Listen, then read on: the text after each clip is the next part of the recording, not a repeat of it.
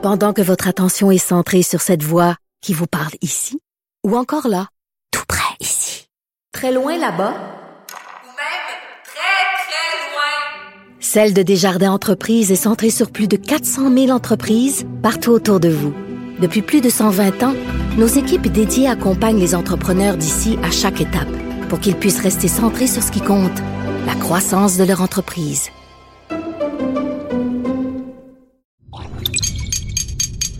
Cube Radio.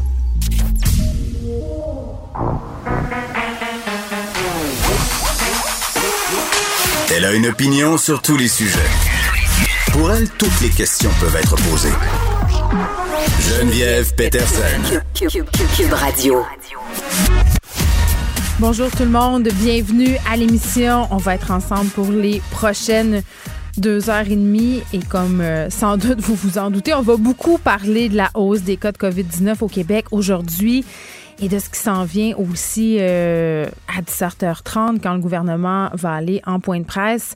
Hier, euh, quand les nouveaux cas euh, sont sortis, là, on en avait presque 900. J'ai pas de quoi. J'ai pas né de quoi. Pour vrai, je me rappelle au printemps, quand on était euh, presque au sommet de la veille, on était là-dedans. Là. On était dans ce nombre de cas-là, 700, 800, 900, 1000. Ça m'a vraiment, vraiment, vraiment donné un coup au moral. Je me suis dit, ah, on est là, là, encore une fois.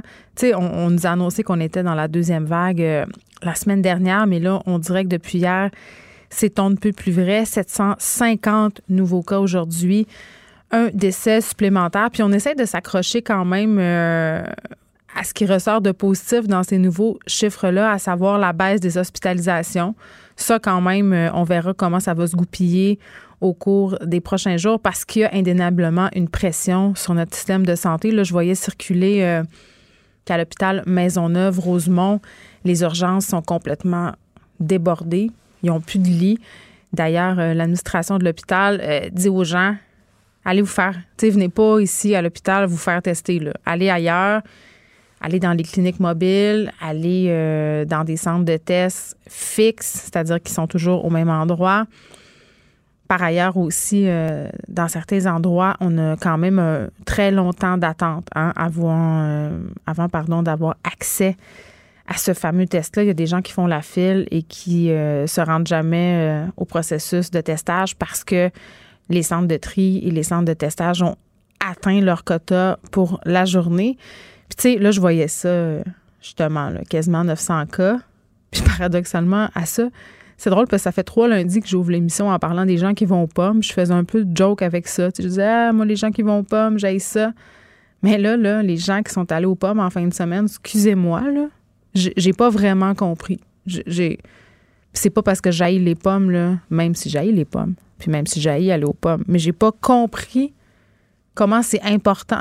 C'est quoi le besoin que tu avais d'aller aux pommes en fin de semaine, là, alors qu'on venait de nous dire qu'on qu'on devait privilégier les déplacements qui sont essentiels, genre l'école, le travail, qu'on devait annuler tous les repas entre amis, les affaires non nécessaires, les barbecues. Je voyais ça passer en fin de semaine aussi, pas juste les photos des pommes, les gens d'un chalet, des amis, des gangs d'amis, ils se sont loin un chalet, là, ils ont décidé qu'ils allaient là. Je sais pas, ils se sont peut-être fait tester avant, j'en sais rien, mais gardez-vous une petite gêne. Ces médias sociaux, là, toi, tu chez vous en train de te priver, tu annulé toutes tes affaires, tu suis les consignes de la santé publique en disant c'est beau, là, je vais participer aux 28 jours du film de zombie, là. Je, vais le faire, mon 28 jours. Puis ça me fait rire, là, on a des bannières euh, COVID 28 jours pour un peu euh, euh, aller dans le même sens que les mouvements de sobriété, là. Tu sais, ça va être Hoc Sober. Ça va être tough en maudit de le faire, là, le Hoc Sober. En ce moment, là, passer le mois d'octobre à ne pas boire. Je disais tantôt à Benoît que hier, j'avais pris mon premier vodka soda à 11 heures. bon, je fais pas ça chaque jour, là. Mais quand même, c'est vos photos de chalet qui m'ont fait boire de bonheur, de même. J'étais tellement découragée. Je me suis pris un petit verre euh, pour passer au travers. Et là, euh, bon, j'écoutais, comme tout le monde, Christian Dubé, à tout le monde en parle euh, hier. On va annoncer dans quelques heures, sûrement que ce sera l'objet du point de presse tantôt, là, à 17h30. On va d'ailleurs le diffuser. Capitale nationale et Montréal qui vont passer en zone rouge. Euh, je vais faire un petit retour rapide sur les tests avant qu'on parle des zones. Les tests de salive paraîtraient aussi que ça s'en vient. hein. Puis ça va être méchamment pratique, surtout pour les enfants. Euh, bonne gang qui, depuis qu'ils ont passé une première fois le test, ça leur tente pas full. De retourner une deuxième fois. Tu sais, la première fois, tu peux miser sur l'inconnu. Moi, j'ai une amie qui est allée le passer avec son fils, puis elle me raconté sa stratégie. Elle dit, mon fils, c'est sûr, nos enfants, ils ont accès aux médias sociaux. Ils en écoutent des vidéos de tests de COVID-19. Ils l'ont vu, le long Q-tip, OK? Fait que quand t'arrives avec ton enfant, ça se peut que ça ne tente pas. Donc, elle, sa stratégie, elle dit, ben écoute, non, je vais me faire tester avant lui, comme ça, il va voir qu'il n'y a rien là. Elle dit, eh là là, eh là là, j'ai sorti mes talents d'actrice parce que c'est pas comme si c'était le fun de se faire gratter jusqu'en dans le fond du cerveau de même. Elle a fait à croire que ça chatouillait. Mais c'est sûr qu'après l'avoir passé, elle croyait plus sa mère. Donc, le test euh, de salive, ça va faciliter les affaires euh, au niveau des enfants, au niveau des délais aussi. Euh, mais je pense qu'on peut pas le faire non plus à tout le monde. Donc, on pourra avoir plus d'informations prochainement à propos de ces fameux tests. Puis là, retour sur les fameuses zones parce qu'on en parle. Puis même moi, je suis rendue mêlée. Là, puis, tu sais, je vous comprends d'être mêlée parce que même, tu sais, nous, là, on est là-dedans chaque jour. On écoute les points de presse. On lit tout ce qui se fait. On se fait des espèces de résumés au bureau pour être bien certain qu'on comprend toute la bonne chose puis qu'on vous transmet la bonne information. Et malgré tout ça, on a de l'information alambiquée puis c'est parfois difficile de s'y retrouver. Là, hier, j'ai pas trouvé ça super clair ce que Christian Dubé avait à nous dire. À tout le monde en parle. Et d'ailleurs, tantôt, je vais en parler avec Pierre Nantel de cette sortie-là. Est-ce que c'était le bon... Est-ce que c'était le, le bon endroit pour aller... euh, pour aller faire ce genre d'annonce? Moi, j'aurais tendance à penser qu'il y a des bons côtés, mais il y a aussi des moins bons côtés. Mais bon, parlons des alertes, là, juste pour qu'on se restitue encore une fois. En ce moment, CMM, ça, ça veut dire Montréal autour, on est en alerte orange. Fait que là, on le sait, il faut limiter nos, nos rencontres non essentielles. Puis normalement, quand on est en alerte orange, ce qu'on recommande, c'est de fermer les bars, tout ça, là, les casinos, les salles à manger intérieures des restaurants. On, est de retour au fabuleux monde du take-out, hein? On pourrait penser aussi que les gyms referment, les spas. Mais on sait qu'en ce moment, le gouvernement a appliqué un certain euh, pouvoir discrétionnaire, c'est-à-dire qu'ils ont décidé de ne pas refermer ces endroits-là qui ont été fermés très, très longtemps. Puis on le sait, ça a eu des impacts absolument énormes sur l'économie. Il y a des entreprises qui s'en remettront jamais. Et là, dans l'éventualité, puis là, je parle d'éventualité, mais je pense que c'est vers là qu'on s'en va, si on a été assez clair à ce niveau-là, là. Euh, quand on va passer au rouge, là, ce sont des mesures de reconfinement plus sévères. Donc, euh, est-ce qu'on va interdire carrément les rassemblements dans les maisons? Moi, je pense qu'on serait rendu là, là, parce qu'on a diminué le nombre de personnes euh, permis dans les maisons. Puis d'ailleurs, on a questionné quand même, on a talonné M. Dubé hier sur la possibilité que les policiers auraient de, rentrer dans les maisons, hein, parce qu'on sait quand même euh, que ça prend un mandat. Pour l'instant, ça non plus, c'est pas clair. On dit qu'on va donner les moyens aux policiers pour donner l'étiquette de- de- à partir de dehors, mais ça aussi, j'imagine qu'on aura plus d'informations ce soir à 17h30. Est-ce que les salons de coiffure vont fermer? Est-ce que les gyms vont fermer? Est-ce qu'on va fermer les salles de restaurants, les bars? En tout cas, en ce qui concerne les bars et les restaurants, on était assez clair hier. Là, je pense qu'on s'en va vers ça euh, de plus en plus. Euh, reste à savoir quelles entreprises vont être épargnées parce qu'on l'a dit, on va garder un minimum de commerce pour être capable de faire rouler l'économie. Mais c'est quoi un minimum de commerce? On va le savoir ce soir euh, à 17h30. Puis quand même, là, euh, je souligne au passage, on je pense qu'on n'a pas besoin de plus de statistiques déprimantes, mais quand même, on a franchi le cap du million de morts dans le monde par rapport à la pandémie de COVID-19. Bon, ça, ça fait un petit peu le tour de qu'est-ce qu'on peut s'attendre vers 17h30. On va, évidemment, aujourd'hui à l'émission, parler du dossier de l'école. Moi, vous le savez, trois enfants, trois écoles différentes. Je vous le répète assez, là, mais ça fait quand même un bon échantillonnage. Tu sais, quand ils sont dans trois écoles différentes, ça veut dire trois systèmes, trois façons de voir la, la gestion de tout ça. Premier cas de COVID dans l'école de ma fille qui est au secondaire, polyvalente de 2000 élèves. J'ai reçu la lettre hier soir, très tard. La lettre universelle qui dit il y a un cas, mais ton enfant n'a pas été en contact. Tu pousses un soupir de soulagement quand même, parce qu'on se rappelle que les enfants qui sont en contact doivent s'isoler pour une période euh, de 10 jours. On va recevoir euh, Mme Marois Risky, qui est porte-parole euh, de l'opposition officielle en matière d'éducation parce qu'on va se demander qu'est-ce qui va se passer avec les écoles, qu'est-ce qui devrait se passer? Moi, je trouve que le ministre Robert, il est pas mal muet. tu sais, discret, mais là, avec la montée des cas, j'aurais aimé ça, moi, l'entendre plus, le ministre Robert, puis savoir qu'est-ce qu'on va faire.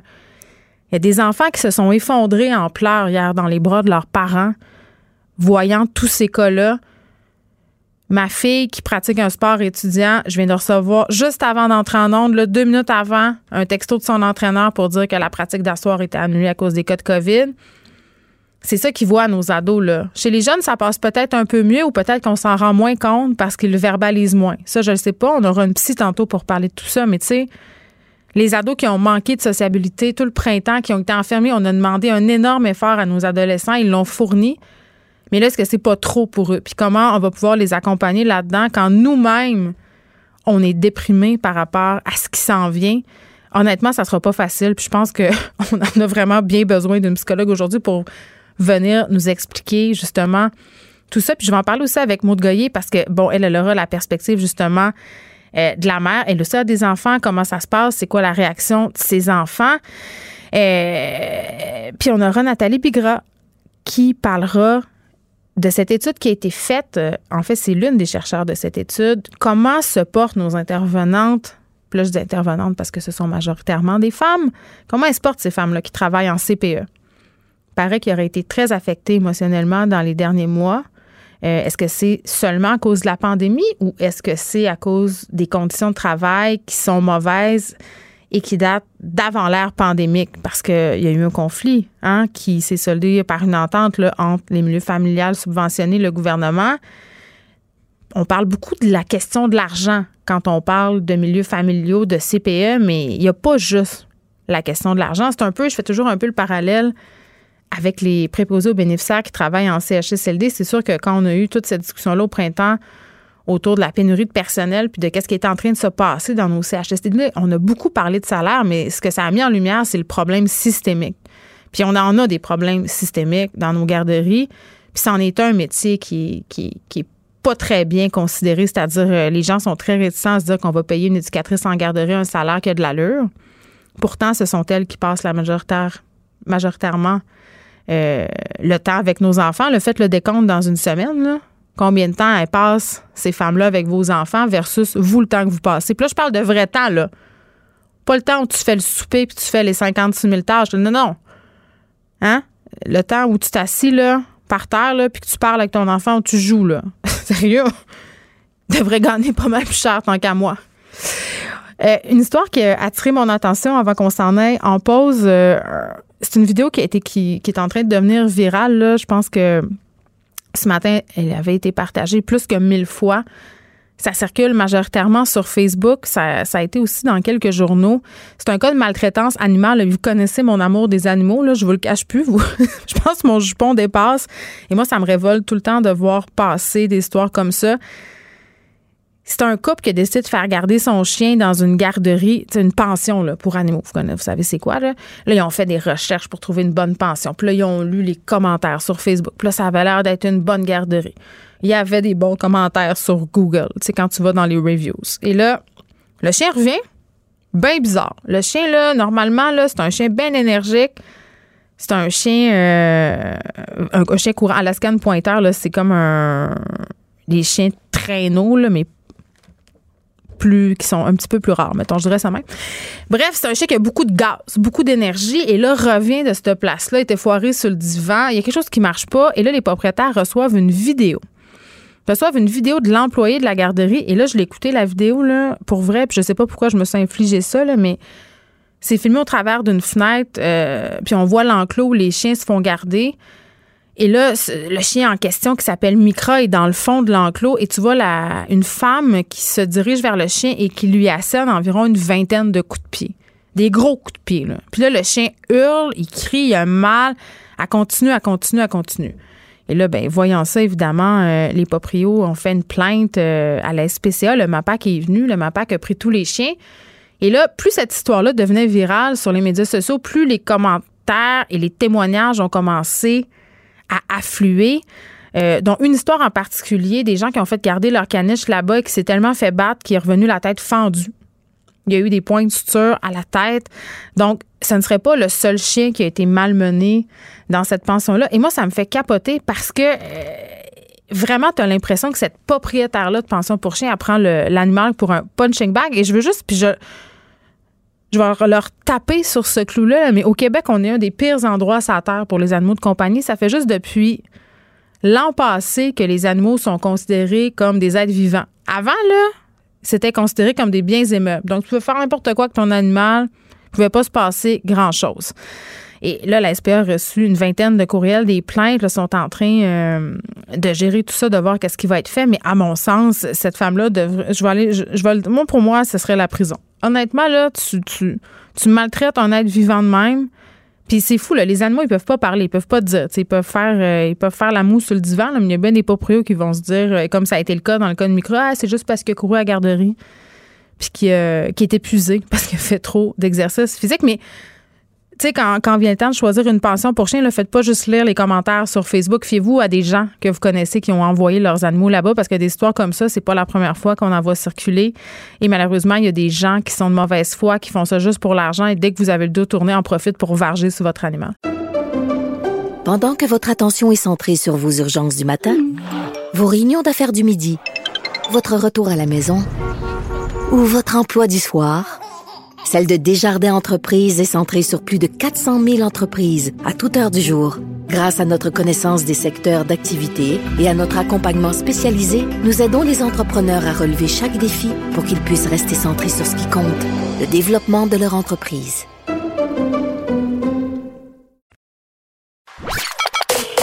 Joignez-vous à la discussion. Appelez ou textez le 187 Cube Radio 1877 827 2346. Hello. On parle avec Nicole Gibault. Bonjour, Nicole.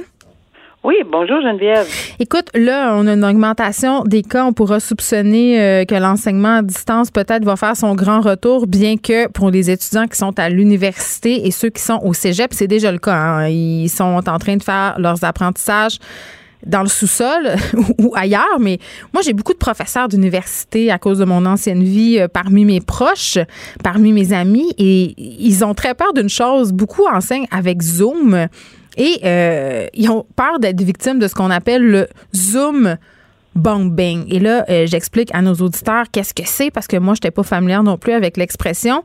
En fait, Nicole, ce sont des, des espèces de pirates qui viennent s'immiscer dans les cours pour dire toutes sortes d'insanités ou projeter des images qui sont euh, souvent en caractère pornographique ou ça peut être aussi des images violentes, mais ça se passe tellement qu'il y a plusieurs professeurs qui sont rendus bien, bien stressés et des élèves aussi. Et là, il y avait cet article dans le journal de Montréal où on avait un prof euh, qui disait, écoutez, moi, j'ai tellement peur maintenant d'être victime de Zoom bombing que je demande à mes étudiants d'ouvrir leur caméra une couple de fois pendant le cours pour voir justement euh, qui est là qu'est-ce qu'ils font? Parce que c'est difficile de les éjecter du cours, ces gens-là. Et moi, je me disais, puis c'est ma question que j'avais pour toi aujourd'hui, je me disais, OK, si, admettons, on est dans un cours et qu'il y a quelqu'un qui vient euh, proférer des propos à caractère raciste ou diffuser de la pornographie ou dans un cours où il y a des mineurs, par exemple, est-ce qu'il y a des recours contre ces personnes-là?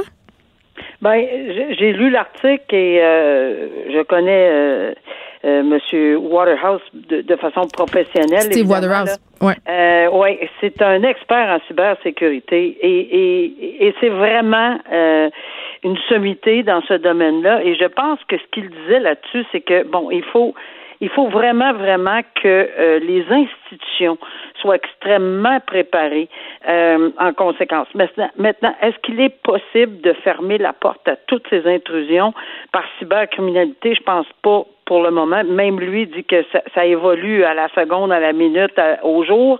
Mais il faut vraiment être, si on me permet l'expression, bien padé.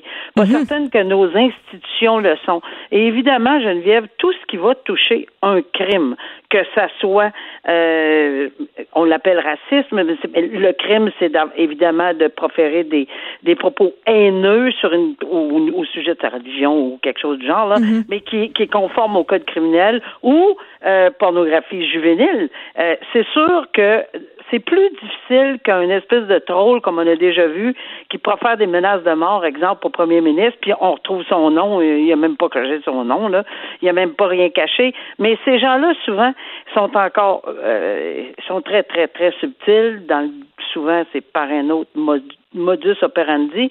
C'est difficile à les retrouver, mais il y a des façons. C'est peut-être plus difficile. C'est ça que je devrais dire. C'est plus difficile. Mais s'ils sont pas au Québec, mettons. Tu sais, ça se peut, là. ben là, euh, c'est sûr. Là, c'est sûr que, à moins d'avoir des ententes euh, inter-pays ou que, puis que ça soit une infraction. Mais souvent, c'est bien plus proche qu'on pense. Euh, ici, euh, je pense que dans les circonstances, il y avait quelqu'un de Laval, là, c'est pas bien bien loin. Là. Euh, si effectivement on peut retrouver, puis ça, c'est il y a, y a également ça, mais il y a le rançonnage. Ça, c'était la première fois de ma vie que j'entendais ça. Euh, là, pas aujourd'hui, mais je l'ai entendu il y a quelques semaines, puis je, je, je- maintenant je comprends que ce genre de personne peut attaquer de façon euh, par, par internet, là, par, Ouais.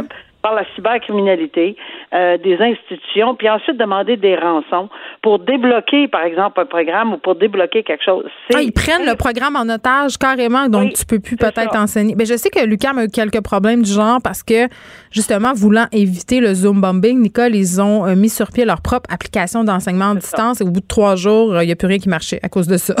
Ben peut-être, mais là, il, il il faut pas jamais arrêter de travailler. Puis là, je vais l'étendre de façon très générale. là. faut se questionner. Là. On a du Zoom avec des médecins, on a du Zoom avec des hôpitaux, on a du Zoom avec ci, avec ça, avec ça. Avec des psychologues aussi. Ce sont des propos excessivement confidentiels. Très confidentiel, très dangereux. Et le hameçonnage, mais ici on appelle ça le rançonnage, c'est quelque chose là. Euh, je vais laisser M. Wallace expliquer ça de façon, euh, euh, tu sais, à un autre moment là, parce qu'il faut, on va, on on n'a pas le temps d'en parler, mais c'est quelque chose là. Puis il y a des fois, ben ces rançons-là sont obligatoirement payées pour X nombre de raisons. C'est vraiment, euh, tu sais, euh, ou s'ils sont pas payés, ben comment, comment agir? Non, mais c'est le Far West. Les gens savent pas quoi faire. Puis moi, je vais, Non, je vais raconter une petite anecdote euh, de tentative d'hameçonnage qui ressemblait à une rançon. Là. Il, y a, il y a plusieurs euh, stratagèmes qui sont utilisés par des pirates informatiques qui sont situés n'importe où dans le monde. Puis, Oui. euh, un, un, on a un scam qui circulait beaucoup et qui circule encore. Là, je- il est revenu comme populaire. Je sais pas pourquoi. Il y a comme des modes là-dedans. Tu sais, à un moment donné, euh, les gens se rendent compte que c'est pas vrai, donc les fraudeurs le laissent tomber un peu. Mais c'est un scam. Ça arrive dans ta boîte courriel et dans l'objet, Nicole, ça, ça divulgue une partie de tes mots de passe. Tu sais, un par exemple, je sais pas, moi, mettons que ton mot de passe pour rentrer dans ton compte de banque, c'est soleil 1, 2, 3. Évidemment, il faut pas que ça soit ça. là. Soleil 1, 2, 3, on n'utilise pas ça, la gang. Mais mettons que c'est ça pour l'exemple, OK? Puis là, tu vois, oui. tu vois dans l'objet de ton courriel, tu dis, oh my God, ils ont mon mot de passe. C'est épouvantable. Là, tu ouvres le courriel et là, il y a une espèce de long message où ça dit, nous avons des vidéos de vous en train de regarder de la pornographie. Et là, si vous nous envoyez pas 200 dollars par Western. Union en 24 heures, on monte la vidéo. Puis là, tout le monde a une petite sueur en se disant, c'est-tu vrai? J'ai-tu regardé? Tu sais, tout le monde capote un peu. Finalement, c'est pas vrai, mais il y a plein de monde qui se sont fait avoir. Et des arnaques comme ça, il y en a des milliers sur Internet. Et les gens, c'est très difficile de les attraper. Je vais te dire qu'il y a plusieurs décennies, on avait un genre de crime X. Après ça, ça a changé euh, dans les années 60, 70, 80, 90. Aujourd'hui, là, la cybercriminalité prend un espace énorme. Oui, puis la loi est pas rendue là encore. Hein? C'est ça, ils Ben, profitent un peu de, des points aveugles, des, des lois qui sont pas Ben, encore à jour. Peut-être pas. Je, oui, ils sont pas à jour. Pourquoi? Parce que les autres, euh, dès qu'ils se mettent à jour un peu, ils sont deux pas, trois Ben oui. pas, pas en avance. Donc, des gens comme M. Waterhouse, c'est des gens comme euh, euh, il y, a, il y a des civils, il y a des, il y a des professionnels, il y a, tout, il y a toutes sortes de groupes qui travaillent d'arrache-pied. Il doit travailler nuit et jour, ces gens-là, pour essayer d'en arriver à une solution. Puis à chaque fois qu'ils démantèlent quelque chose, euh, ça, ça, se, ça se reprend ailleurs, mais Hmm. ils ne lâchent pas. Et c'est des gens, il, il faut avoir ces gens-là dans notre entourage parce que Ben oui. euh, les institutions ont besoin de se faire programmer quelque chose de bien Mais tu vois, en ce moment, il y a une auditrice qui m'écrit pour me dire euh, elle, elle travaille dans le monde des services financiers, utilise Zoom avec leurs clients. Tu sais, Tu sais, c'est vraiment, c'est Ben oui. vraiment extrêmement dangereux. Des sites sécurisés. Alors, je pense qu'il faut d'abord, avant d'en mettre un site, quand on a peur de que de l'information privée Hmm. puisse passer, Euh, je pense qu'il faut s'assurer qu'on a tous les pare-feux. Puis des fois, ça en prend beaucoup plus qu'un, deux, trois, Il faut que les entreprises euh, puissent investir. Bon, on parle rapidement, Nicole, d'un cas. Euh, je sais pas si tu as lu le livre de Patrick Sénécal ou vu le film euh, Les sept jours du talion, mais c'est vraiment une histoire qui fait penser à ça, une histoire où des gens se sont fait justice eux-mêmes. Il y a une femme qui a été condamnée à une peine de 18 mois de prison pour avoir participé à une agression violente, euh, enlèvement, séquestration, agression sexuelle. En fait, euh, c'est cette femme-là, aidée par son conjoint, le père de celui-ci, puis un autre complice, qui ont attiré un homme dans une chambre d'hôtel parce qu'il aurait agressé sexuellement cette femme-là, Roxane Muise, et vraiment, ils l'ont torturé pendant des heures avant de le laisser euh, pour mort sur le bord d'une autoroute. Et là, évidemment, euh, hein, on peut pas se faire justice euh, nous-mêmes, mais ça pose quand même toutes sortes de questions, ce, ce dossier-là. Mais quelle horreur, quelle horreur. Ben on oui. pensait pas, c'est, je veux dire, tu regardes un film puis tu sais la conclusion souvent, mais tu te dis c'est un film. là. Mais là, c'est tout à fait exact. Euh, à Trois-Rivières, il y a quelqu'un qui a été condamné, exactement ça. Et, et juste sur le fait qu'elle a dit à son conjoint, moi, je prétends avoir été agressée. Il n'y a pas de procès là. Ils ont décidé que le procès se faisait là. Et ils ont décidé qu'il était coupable. Et le châtiment, c'est de le battre presque à mort. Et il est, il est, on sait même pas encore. Ça n'a pas d'espèce d'importance que ça soit vrai ou non. Là, on, On peut pas faire là. ça. là. Il y a une système de justice pour ça. Là. On Point peut pas sacrer une volée à quelqu'un. Même Ben, si des fois c'est tentant. hein, quand on tu sais là, Ben. quand on parle de pédophilie, tout ça, les gens, ich, Oui, mais c'est pas. Là, c'était elle. C'est une agression sexuelle. C'est ça. Puis c'est, c'est quand même terrible. C'est vrai que ça y est arrivé, mais c'est pas comme ça qu'on règle les affaires. Puis là, ben, mais euh, honnêtement, là, je revoyais un scénario que j'ai déjà vécu en 1992 ou 93 euh, euh, sur le banc, alors que toute une famille réglait leurs problèmes comme ça. Alors le père, les deux frères, euh, bon, une famille, une partie du fam- de la famille. Quand ça faisait pas l'affaire, on, on allait battre ou bon, tu sais ça, ça. Mais là, on parle de 90. Là, on est rendu en 2020. Et je suis là ce matin, quand j'ai lu ça, ben, j'ai dit, voyons, ça se peut pas qu'on refasse quelque chose genre. Donc, finalement, le conjoint a attrapé six ans de prison. Ah oui. Il va aller en appel. Le père, le beau-père, finalement, de la madame, là, euh, lui, a, euh, il a eu, euh, je sais pas combien d'années de prison également, 44 ans ou quelque chose de genre. Et son frère, euh, je pense, c'est Carl Gervais, a écopé de, ou je sais pas si c'est son frère, là, 66 mois. En tout cas, ils sont tous en dedans. Oui, on fait Il y en a qui sont en appel, là. Et cette dame-là, la seule raison pour laquelle on a été un peu plus euh, bon délicate sur sa sentence, puis ça a été en- la, la juge dit ça me tentait de vous donner du pénitencier, là, puis je la comprends là. Elle lui a donné de la prison euh, provinciale parce qu'elle avait des enfants. En plus, on dit c'est une femme qui a des enfants. Alors, à, à cause de sa situation, particulièrement ses enfants, c'est c'est quel bel exemple. Et elle dit que c'est la pire gaffe de sa vie. Peut-être, oui, mais il fallait y penser. Ben, elle a avant. fait quand même. Ben, c'est ça. Euh, elle a participé parce qu'elle dit non, non, moi je suis sortie, je je- j'ai pas vu ça, j'ai pas ben non, mais elle a préparé le scénario. c'est- c'est- c'est- Oui, c'est prémédité. là. Ils ont préparé ça huit jours. En tout cas, une histoire d'horreur, puis on fait pas ça. Nicole, euh, on se retrouve demain. Merci. Merci. Au revoir, Geneviève. Bye. Pendant que votre attention est centrée sur cette voix qui vous parle ici, ou encore là, tout près ici, très loin là-bas, Ou même très, très loin. Celle de Desjardins Entreprises est centrée sur plus de 400 000 entreprises partout autour de vous. Depuis plus de 120 ans, nos équipes dédiées accompagnent les entrepreneurs d'ici à chaque étape pour qu'ils puissent rester centrés sur ce qui compte, la croissance de leur entreprise.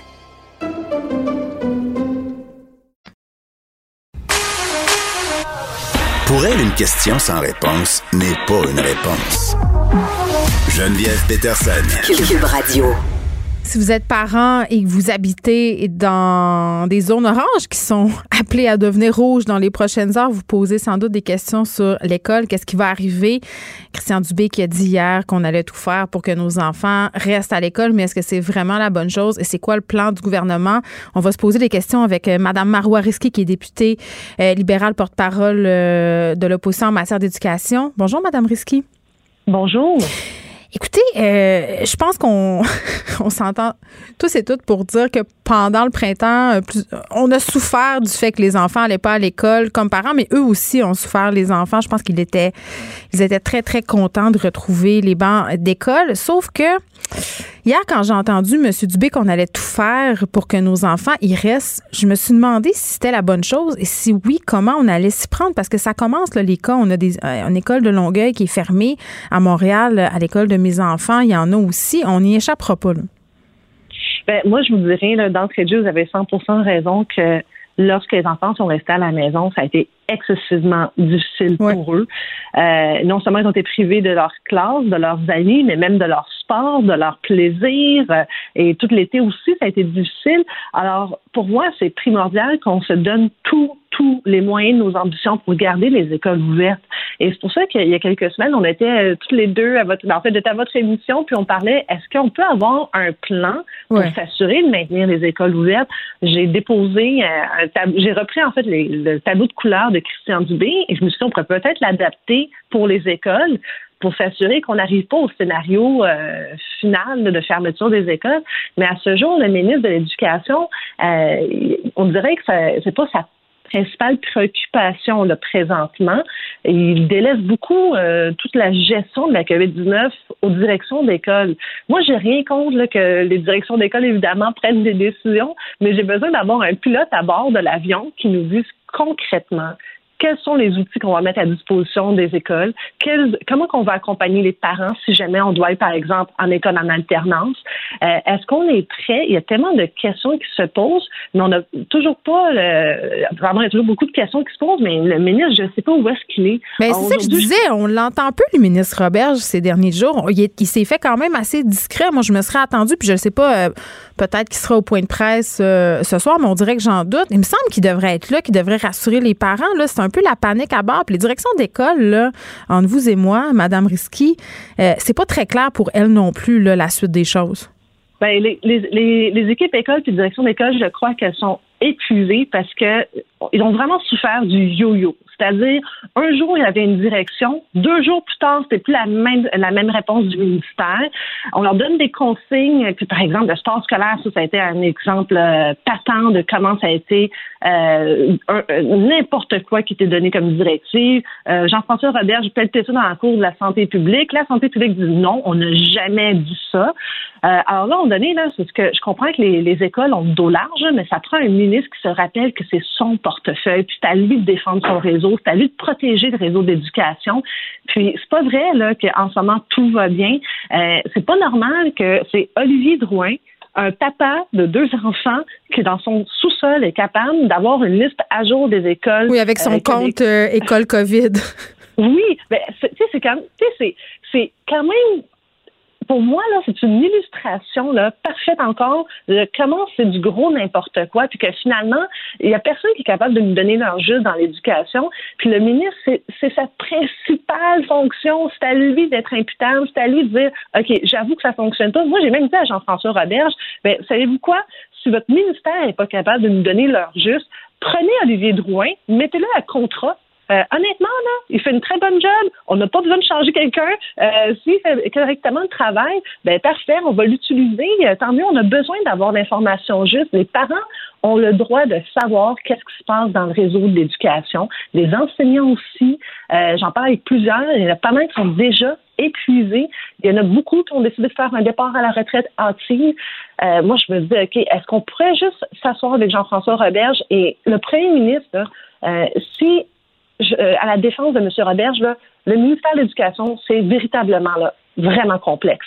Là, ça prend du monde pour l'épauler. Euh, et pour moi, non, c'est pas normal que ce soir, euh, au point de presse, Jean-François Roberge ne soit pas là. Parce que c'est pas normal que dans le code de couleur vert, jaune, orange ou rouge, c'est statu quo dans les écoles. À quoi ça sert un code de couleur s'il n'y a aucune conséquence? Ben, puis là, on se pose la question, ça va être quoi la bonne stratégie en zone rouge, là, Mme Risky?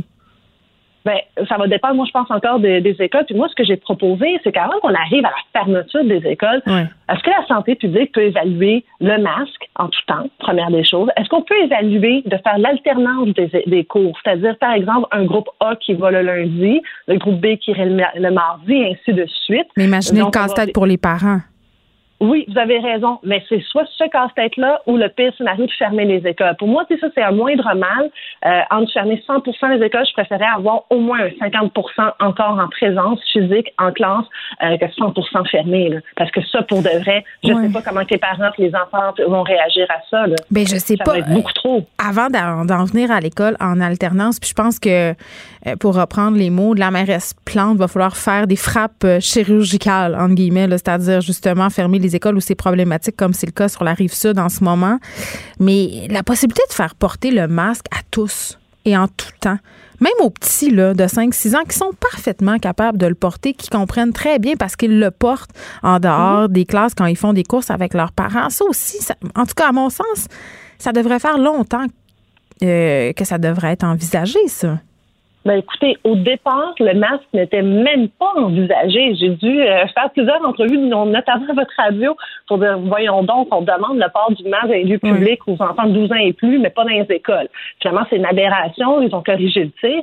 Mais quand je regarde l'Ontario, oui, ils sont allés plus loin avec le masque obligatoire en tout temps. Euh, il me semble que là, euh, à ce stade-ci, le gouvernement, la santé publique devrait nous dire, en effet, dans les zones rouges, pour vraiment s'assurer de maintenir les écoles ouvertes, on envisage d'avoir masque obligatoire en tout temps, ils devraient nous dire si ils ont quand même évalué cette alternative, parce qu'à ce, à ce personne nous entend. Là. on parlait de transparence hier, à tout le monde en parle. Là. M. Dubé, ça a été un des premiers mots qu'il a utilisé lors de son entrevue. Là, en ce moment, au niveau des écoles, j'ai l'impression qu'il n'y en a pas tellement de transparence. Moi, c'est comme parent, là, puis là, je parle vraiment comme mère, même pas comme animatrice radio. Là, je pense que c'est important des fois de sortir de son personnage. Là. Je, sens qu'il n'y en a pas de transparence. Je suis comme ben, faites juste le dire. Dites-nous-le, qu'est-ce qui se passe parce que là, on ne sait pas.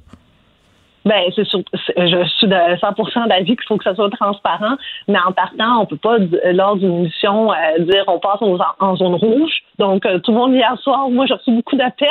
Mais oui. inquiets. C'est aussi la façon qu'on annonce les affaires. Voyons donc qu'on annonce quelque chose d'aussi important. Mais en restant vague. Allez, dormir là, puis on va se reparler demain à 5 heures.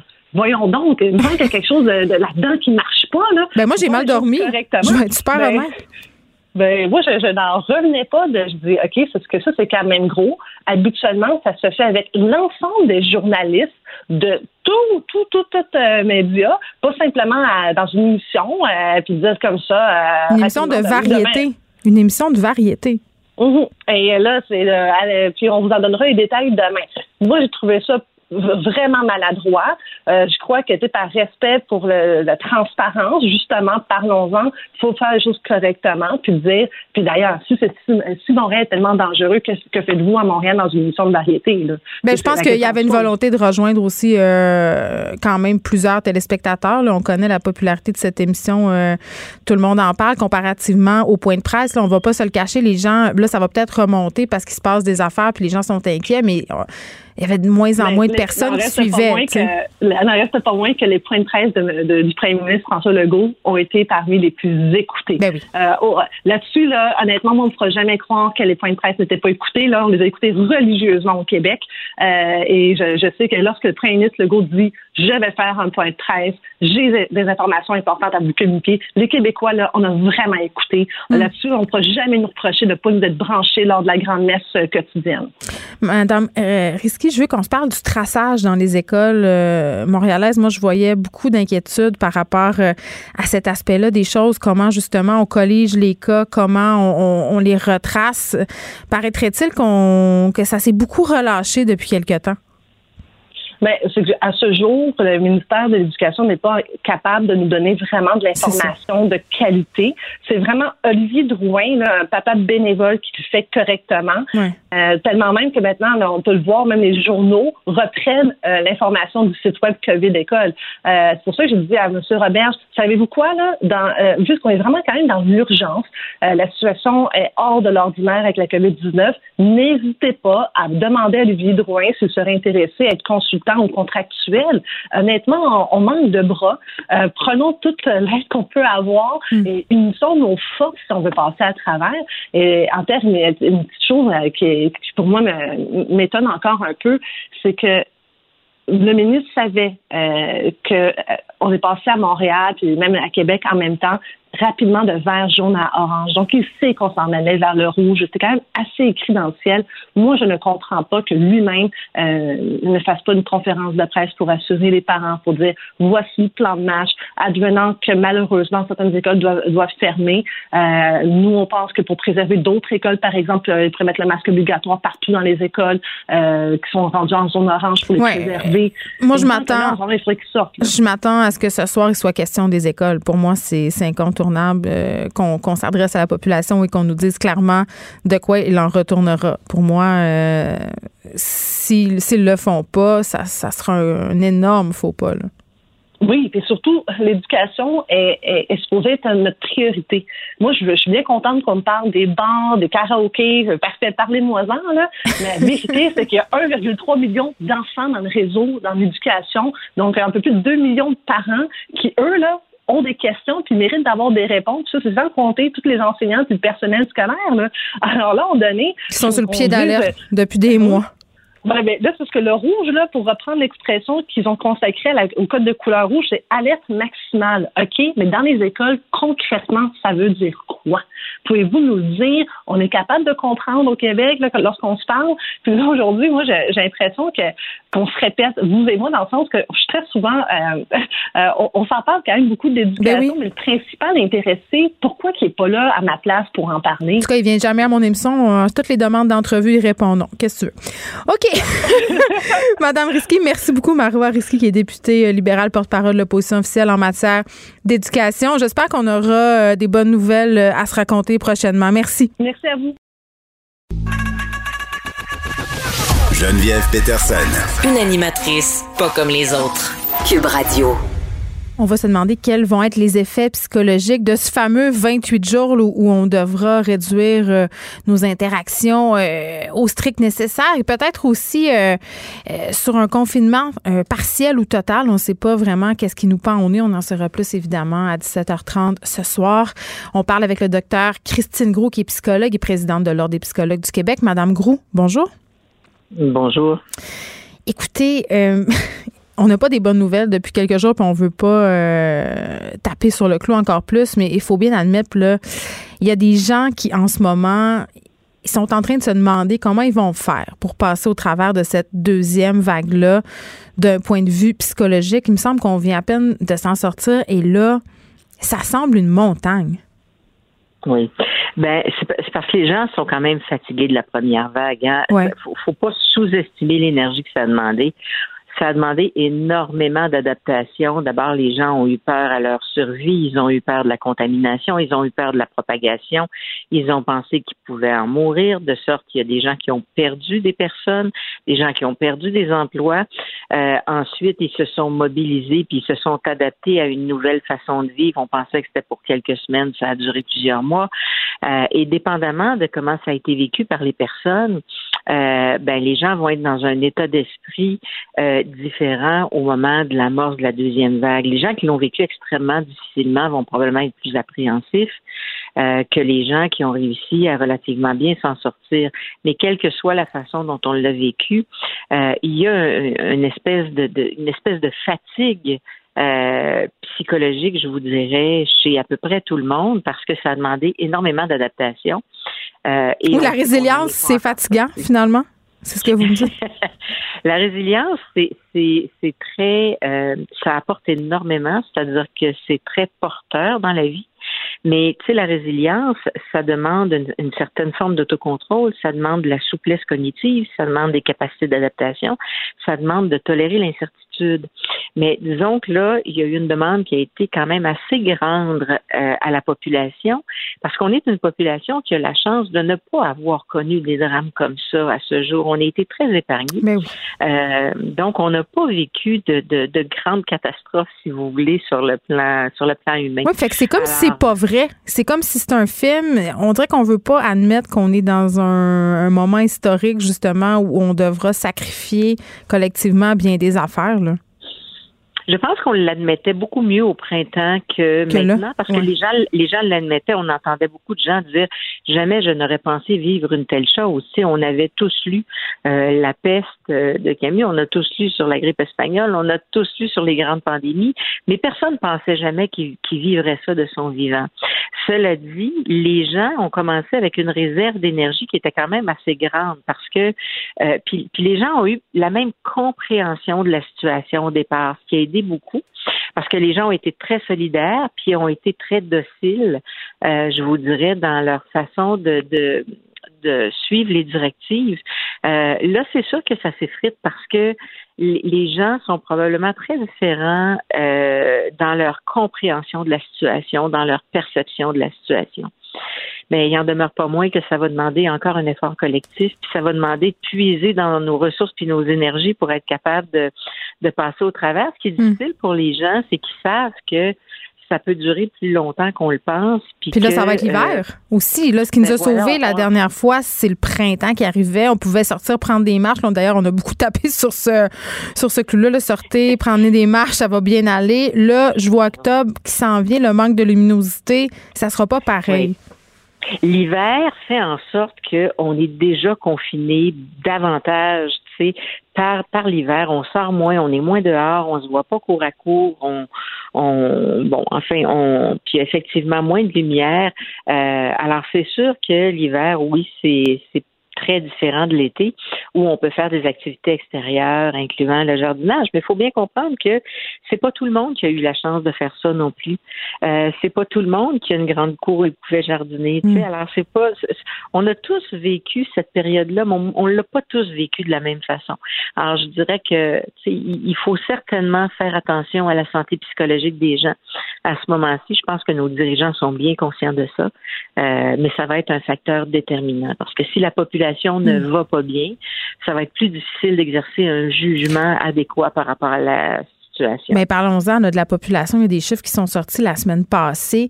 Euh, des Québécois qui prennent de plus en plus d'antidépresseurs depuis le début de la pandémie. Les réclamations chez les assureurs privés là, pour ces types de médicaments-là, on a une hausse de 20% euh, Il y a des effets palpables au niveau euh, de la santé psychologique, Madame Gros. Euh, oui, mais on les connaît pas encore totalement. Il faut faire attention parce que ce qu'on disait dans l'article la semaine passée, c'est qu'il y a une augmentation de 20 des, des réclamations aux assurances privées. Donc, ça veut tout simplement dire que peut-être que les gens en confinement ont eu le temps de mettre leurs papiers à l'ordre puis de faire leurs réclamations. Ah, oui. Mais il y a, mais n'y a pas eu une hausse de, de prescription, puis il n'y a pas eu une hausse de renouvellement. Encore là, possiblement parce que les gens n'osaient pas se rendre à la pharmacie ou n'osaient pas se rendre dans, le bureau de leur, euh, leur médecin traitant. Mais ce que je veux dire, c'est qu'on n'a pas encore euh, terminé, on n'a pas encore fini d'évaluer les effets sur la santé psychologique de la population. Ce qu'on sait, c'est qu'il y a des recherches qui démontrent effectivement, parce qu'il y en a des recherches qui sont faites sur la santé mentale de la population pendant la pandémie, puis il y a des recherches qui démontrent assez clairement une augmentation de l'anxiété, une augmentation de la dépression. Euh, les cliniciens voient aussi une aggravation de certaines problématiques. Puis ça, on pouvait l'anticiper, puis on pouvait s'y attendre parce que euh, c'est quand même difficile à vivre, surtout pour les gens euh, qui ont déjà certains problèmes de santé ou certaines vulnérabilités. Je veux qu'on se parle des adolescents parce que là, euh, on leur a beaucoup demandé hein, au printemps, là, c'est-à-dire Bon, ils n'allaient pas à l'école. On leur a demandé de couper les ponts, entre guillemets, avec leurs amis. C'est clair qu'ils pouvaient se fréquenter via les médias sociaux, via FaceTime et toute la technologie à leur disposition, mais c'est pas la même affaire. Là, on les retourne à l'école. Euh, il y a des écoles où il y a de l'isolement. Il y a des écoles qui sont fermées en ce moment. Et on demande euh, à la population de couper les contacts pour 28 jours. Comment on gère ça comme parents? Parce qu'il y a beaucoup d'adolescents qui étaient excessivement déprimés hier soir, là, puis dans les derniers jours, de voir leur vie sociale à nouveau amputée. C'est certain. Puis pour les adolescents, c'est difficile parce qu'ils ont peut-être un peu moins de recul, ils ont peut-être un peu moins de capacité à relativiser. Je pense que euh, comme adultes, il faut les aider à avoir une perspective temporelle, c'est-à-dire, tu sais, quand on n'a pas vécu longtemps, un an, ça paraît plus long que. Oui, ma fille me dit qu'elle gaspille sa vie, là. C'est ça qui se passe pour elle. Toute son adolescence, elle est gâchée.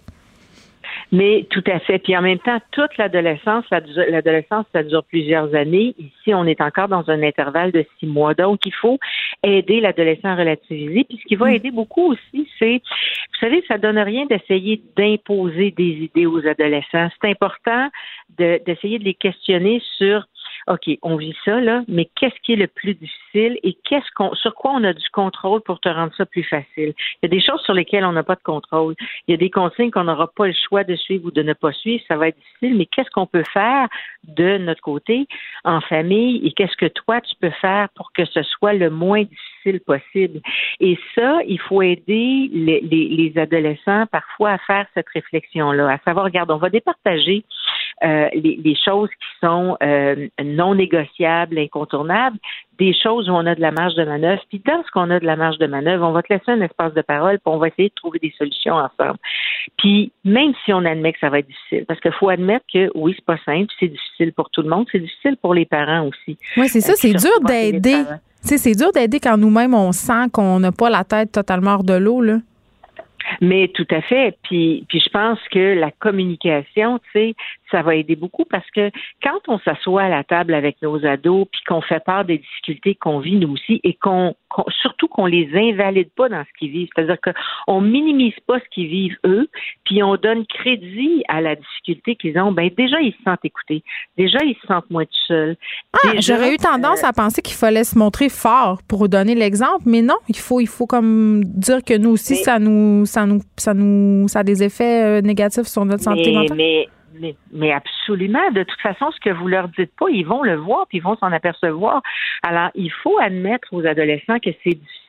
D'abord, il faut reconnaître que c'est difficile pour eux, mais il faut aussi leur admettre que c'est difficile pour nous. Nous aussi, on trouve ça difficile.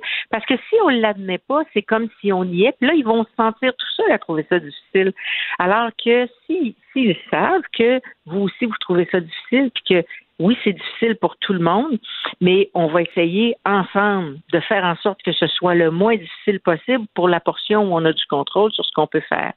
Puis, vous savez, des fois, c'est juste de trouver refuge, puis je veux pas donner des solutions réductionnistes, mais des fois, c'est juste de trouver refuge dans, refuge dans le fait que on va, on va faire un souper du samedi soir en plein milieu de semaine, puis on va écouter un bon film, ce qu'on fait pas nécessairement en plein milieu de semaine, mais faut essayer de trouver des refuges ou des solutions qui vont, qui vont faire en sorte qu'il y a des choses qu'on ne peut pas faire, mais on va essayer de le remplacer par d'autres bonheurs qui nous sont possibles et qui sont à notre portée. Et ça, ça s'appelle réfléchir ensemble à des solutions. Puis il faut le faire parce que vous savez, à la semaine 1, on ne sera pas nécessairement dans le même état d'esprit qu'à la semaine 3 ou qu'à la semaine 4. Alors, il faut le faire, je vous dirais, de façon continue, puis il faut réévaluer. Mais je pense que c'est certainement pas salutaire d'essayer de se montrer au-dessus de tout ça. Puis, tu sais, il faut reconnaître pour chacun que chacun vit ses difficultés. Euh, faut pas les nier, mais faut pas les amplifier non plus, faut pas les dramatiser, faut les regarder avec une certaine perspective. Puis je pense que c'est ça qui va faire qu'on va être capable de trouver des solutions au quotidien.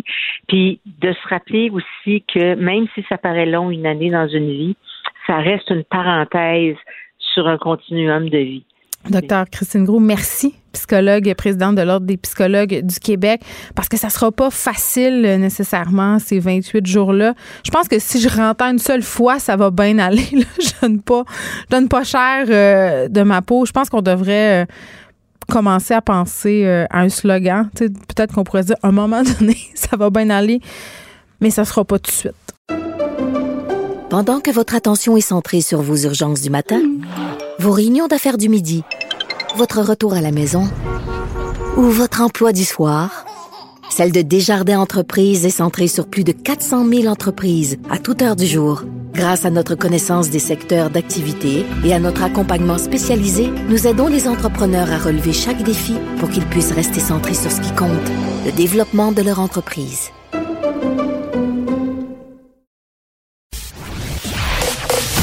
Vous écoutez Geneviève Peterson. Cube Radio. C'est l'heure d'aller retrouver Pierre Nantel. Salut Pierre. Bonjour Geneviève. Hey, t'as-tu été tranquille en fin de semaine? Ben, euh, j'ai profité du beau temps pour faire des travaux extérieurs, comprends-tu? Quand il pleut pas et qu'il fait chaud, c'est le temps de peinturer. Fait que t'es pas allé au chalet, tu t'es pas mélangé avec du monde, t'es pas allé aux pommes, t'as été un bon citoyen. Ah, j'étais plus que dans ma bulle, je peux te dire. J'étais même dans ma canisse de peinture. Fait que j'ai pas sorti de là. N'empêche, n'empêche que hier, euh, quand j'ai entendu Christian Dubé, à tout le monde en parle, on dirait que j'ai pogné de quoi, puis dans, plein de sens, c'est-à-dire que j'ai trouvé ça quand même excessivement déprimant, euh, ce qui était annoncé, là, c'est-à-dire qu'on on allait faire probablement passer en zone rouge. Puis, tu sais, on l'a vu venir, le Pierre, on se le cachera pas. On avait des chiffres quand même euh, à la hausse. Bon, puis même si aujourd'hui, on a perdu 100 cas, euh, on peut se douter que ça va continuer euh, avec la capacité de tester puis le beau temps qu'on a connu. Justement, toi, tu as fait des rénaux, mais moi, j'ai vu bien des gens en fin de semaine qui s'en sacraient bien, qu'on nous dise qu'il fallait se tenir 28 jours tranquille. Mais tout le monde en parle hier. Comment tu as trouvé ça? Ah oui, la distance. Ben la distance, quand on voit les images des gens aux pommes, bon, tu sais, un embouteillage, c'est une chose. Benoît Dutrisac ce matin qui nous racontait qu'il avait essayé d'aller aux pommes. Tu sais, c'est légitime, tu veux faire quelque chose, tu veux porter ton masque, tu veux être à distance, mais ultimement, quand tu as une foule de même, c'est pas tu peux pas?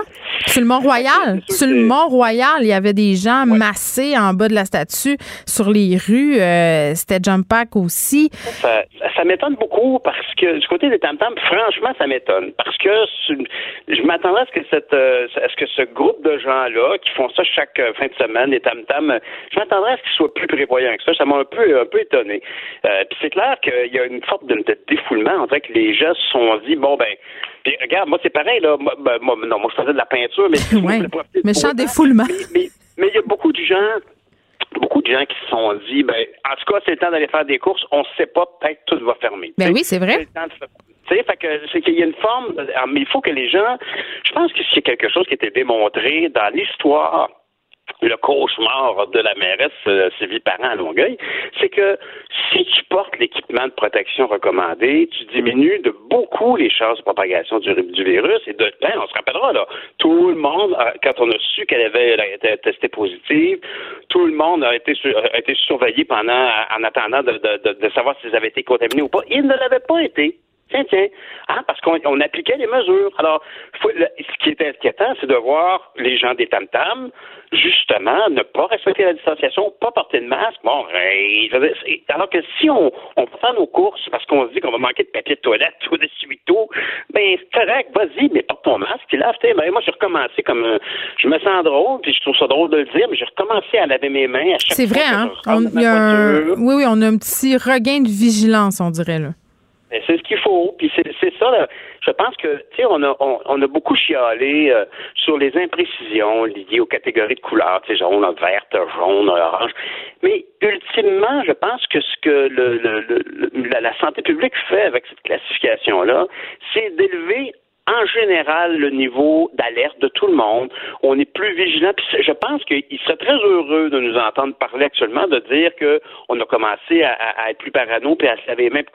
C'est ça qu'ils veulent. Puis c'est très bien. Ils sont là pour diriger euh, les troupes pour faire face à ça. Fait que moi, je pense que, et tu sais, il y a des gens qui disent, ouais, mais c'est flou. Ouais, mais c'est c'est pas à nous de tout savoir, c'est à eux de garder l'autorité pour contrôler les gens. Il faut qu'ils communiquent, là. Les gens, ça les stresse que ça soit flou en ce moment, là. moi, je me serais attendu. Puis, tu sais, les codes de couleur, là, on peut en parler. Le orange, c'est supposé être ci, puis c'est supposé être ça. Puis là, finalement, on se rend compte que ça sera pas exactement ça. Tu sais, parce que il y a plusieurs tons d'orange, il y a plusieurs tons de rouge, à un moment donné.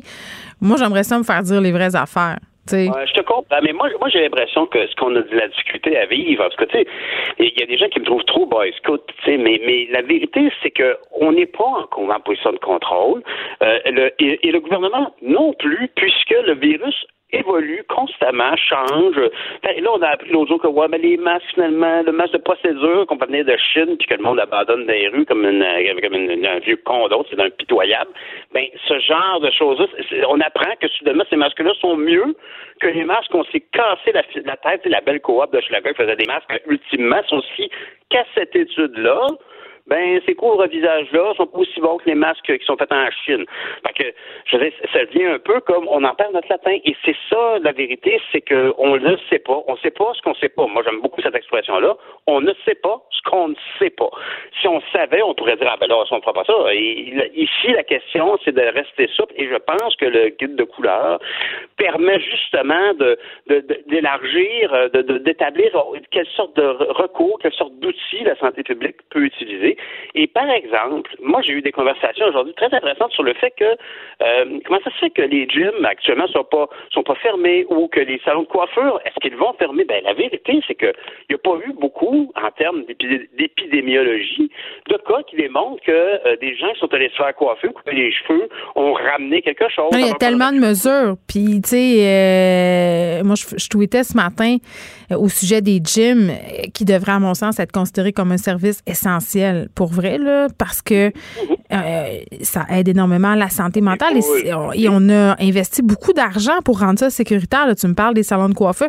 Tu sais, c'est un peu gênant de dire ça, mais il y a beaucoup, puis ça a l'air super superficiel, mais il y a beaucoup de personnes qui s'inquiètent ce matin à savoir si leur salon de coiffure va refermer. Tu sais, c'est pas nécessaire de se faire teindre les cheveux, mais ça stresse du monde. Mais pour tous ceux qui opèrent ces business-là, ces, commerces-là, c'est un gros, gros stress, on les comprend. Puis c'est, on les comprend d'espérer plus de précision. Mais moi, franchement, j'ai tendance à comprendre le gouvernement qui peut pas être plus précis. Moi, je, j'entends souvent les gens chialer, puis j'avais le droit de chialer. On, a on est une société libre, on fait ce qu'on veut, mais un droit d'expression surtout. Mais moi, je la vérité, c'est qu'on ne sait pas grand-chose, puis on improvise à mesure. Mais ben, c'est ça. C'est pas rassurant. Ils sont au même point ben que nous, finalement. OK, mais tout le monde en parle hier. C'était-tu une bonne ou une mauvaise idée? Moi, je me suis posé la question. C'est sûr que tu rejoins vraiment beaucoup de monde, mais en même temps, c'est une émission de variété slash euh, transformée en émission d'affaires publiques. C'était-tu un faux pas? Un faux pas de quoi? De communication, d'être à tout le monde en parle hier pour annoncer des affaires de même? Ben, moi, je dirais que c'est normal de, de, pour une personne qui a un message à transmettre, que ce soit de lancer un livre ou que ce soit d'annoncer une, Mais en fait, justement, la nuance est exactement là. J'allais dire que ce soit pour lancer un livre ou pour annoncer une mesure de santé publique. Alors, est-ce que c'est le bon endroit pour annoncer une mesure de santé publique? Non c'est un bon endroit pour lancer un livre. Est-ce qu'il y a eu une annonce d'une mesure de santé publique hier? Pas vraiment. Il a, il a confirmé la rumeur, d'ailleurs, c'est comme ça que Guillaume Lepage a dit, ouais, euh, bon, il y a une grosse rumeur qui dit que vous allez Puis là, là, je dirais que l'erreur de M. Dubé, peut-être dans les... Puis même, lui, juste par rapport à lui-même, il aurait préféré dire, j'ai bien l'impression que si ça continue, j'ai peur qu'on annonce ça. Alors qu'il a dit, on devrait annoncer ça. Donc, tu l'as senti acculé un peu au pied du mur, il avait comme pas le choix de s'avancer. Ben, c'est ça. Puis le choix de mots, je suis sûr que s'il y avait le choix, au lieu de dire on devrait annoncer ça dans les prochains jours, il dirait j'ai bien peur qu'on n'aura pas le choix d'annoncer des affaires comme ça. Comme s'il y a une nuance importante, parce que quand on a entendu ça, c'est comme si il s'était échappé comme un comédien qui dit ben mon rôle, le, le, le, rôle que je joue, le gars il, est mort avant la fin de la série, puis il fallait pas qu'il dise. Il y a comme une erreur là, mais ceci dit. C'est en direct là, c'est ça aussi là. Ben, c'est ça. Puis c'est la grosse différence. Autrefois, c'était pas le cas. Fait qu'il fallait bien planifier d'avance ce qu'on allait dire. Puis je veux dire, la vérité, c'est que euh, Guillaume Lepage le, le, le, lui dit, il y a comme une grosse rumeur là, qui circule là-dessus. Puis lui, il fait juste corroborer la rumeur. Il annonce Mais rien. Euh, Pierre, tu devais comme tout le monde dans les hier, on recevait des textos. Là. Tout le monde disait, ah, je connais quelqu'un qui est vraiment bien positionné au gouvernement, qui dit qu'on passe au... Il y avait comme pas le choix, là. Il n'y avait pas le choix de, de, parler de ça puis de faire le point. Là, ça circulait partout. C'est ça. je veux dire, euh, je pense que euh, ça donne que c'est tout le monde en parle qu'il y avait la primeur du ministre du B euh, un dimanche soir après toute une journée où les gens sont dehors, voient le monde en fil pour y acheter des pommes puis au centre d'achat puis en tam-tam pas de masque. Tout ce monde-là voit tout ça puis ça puis le ministre de la Santé passe à la TV en direct pendant 15-20 minutes c'est normal qu'il y ait des rumeurs, puis c'est normal qu'il y ait de la pression pour avoir des informations. Moi, j'ai l'impression, en tout cas, qu'il y, a, eu une révélation. Euh, euh, même, je pense que c'est plus un choix de mots que c'est clairement pas. J'ai lu d'ailleurs quelqu'un qui disait que c'était peut-être une manière de faire un ballon test euh, pour prendre la journée. Ou de faire peur aussi, hein. Moi, c'est ça que je me disais. Je me dis, on dirait que c'est comme la fois où tu dis à ton enfant la prochaine fois tu vas en punition dans ta chambre Tu sais, ça avait l'air vrai hier. Là. On était comme, wow, là, c'est grave, là, c'est là qu'on s'en va. Puis en même temps, je me dis, tout le monde en parle, c'est sûr qu'il y a un gros public, mais les jeunes n'écoutent plus la TV. Fait que où est-ce qu'on s'en va pour leur parler? Tu sais, on s'entend. Ça, ça c'est vrai que les jeunes n'ont pas été atteints par ça. Non, moi, je je veux dire, peut-être que je suis candide, là. Peut-être, mais semble que non. Tu sais, je veux dire, peut-être que je veux dire, regarde, j'ai, l'âge que j'ai, j'ai, gagné ma vie, là. Je suis pas en cave. Puis je regarde ça, puis je me dis, ben, moi, je pense qu'il était honnête. Le plus que, d'ailleurs, honnêtement, s'il avait nié, imagine, là. là, mais non, impossible. Mais du carburant, du carburant complotiste, là. S'il avait dit, moi, non, je sais pas de quoi vous parlez, on a dit, nous cache des affaires, tu sais. Je veux dire, ça aurait été euh, immédiat. Fait que, non, non, c'est, une, une, situation, euh, euh, j'ai l'impression que vraiment c'est un mot ou un autre. C'est pas l'intention, c'est d'avoir dit on devrait annoncer ça. C'était comme. Ouais, mais tu sais. Il avait vu le communiquer, puis il ne devait pas le dire, mais il l'a dit. Mais Pierre, tantôt, euh, j'avais Marois Risky, puis elle me disait, puis je suis assez d'accord avec elle là-dessus. Elle me disait, tu sais, on fait une annonce comme ça, qui n'en est pas une vraiment, il y aura tout le monde en parle, et on attend jusqu'à aujourd'hui 17h30 pour vous dire euh, les choses dans le détail. C'est un peu long. Mm-hmm. Moi, c'est ce que je trouve aussi. Là, on aurait peut-être pu faire un point de presse. Ils sont pas prêts, tu vas me dire. Là, il faut qu'ils prennent leur décision puis tout ça, mais tu. Oui, on est content qu'ils le prennent parce qu'il y a déjà assez d'imprécisions, pas besoin d'en rajouter. Sauf que, honnêtement, fais juste imaginer si, au lieu de dire on devrait annoncer ça sous peu, comme si je te disais, on va lancer le nouveau Toyota RAV, je sais pas trop quoi, dans trois, quatre jours, tout le monde dit Oh, ça sent bien. Alors, c'est ce qu'il a dit. Mais s'il avait dit, malheureusement, M. Lepage, si les chiffres continuent d'augmenter, j'ai bien peur qu'on va être obligé de faire ça et non pas. Alors, non, je comprends. Très différent. Puis je pense que ça, ça tient à quelques mots, cette histoire. C'est sûr, en tout cas, que tout le monde est en, en, stand-by. Puis, garde, c'est plate, c'est stressant, mais c'est la réalité. Puis, personne n'est devin. Puis, euh, il faut être super souple. Puis, c'est très dur pour ceux qui ont des commerces. Euh, de, il faut vivre avec ça. Puis, espérons justement qu'on aura cette approche chirurgicale qui va dire, ben, même si on est en zone rouge, les études épidémiologiques actuellement ne démontrent pas de preuve que, par exemple, d'aller dans un spa ou d'aller se faire coiffer les cheveux ou d'aller dans un gym, pour le moment, c'est ce que je pense aussi. Oui, oui. C'est une bonne chose. Une bonne chose. Pierre, on se reparle demain et on t'écoute à 6 heures. Ben merci, Mme Peterson. À demain. Bye. À demain. Le, commentaire de François Lambert, un dragon pas comme les autres. François, euh, on a des gros chiffres, c'est c'est pas des pas du profit là, ce sont des cas de Covid.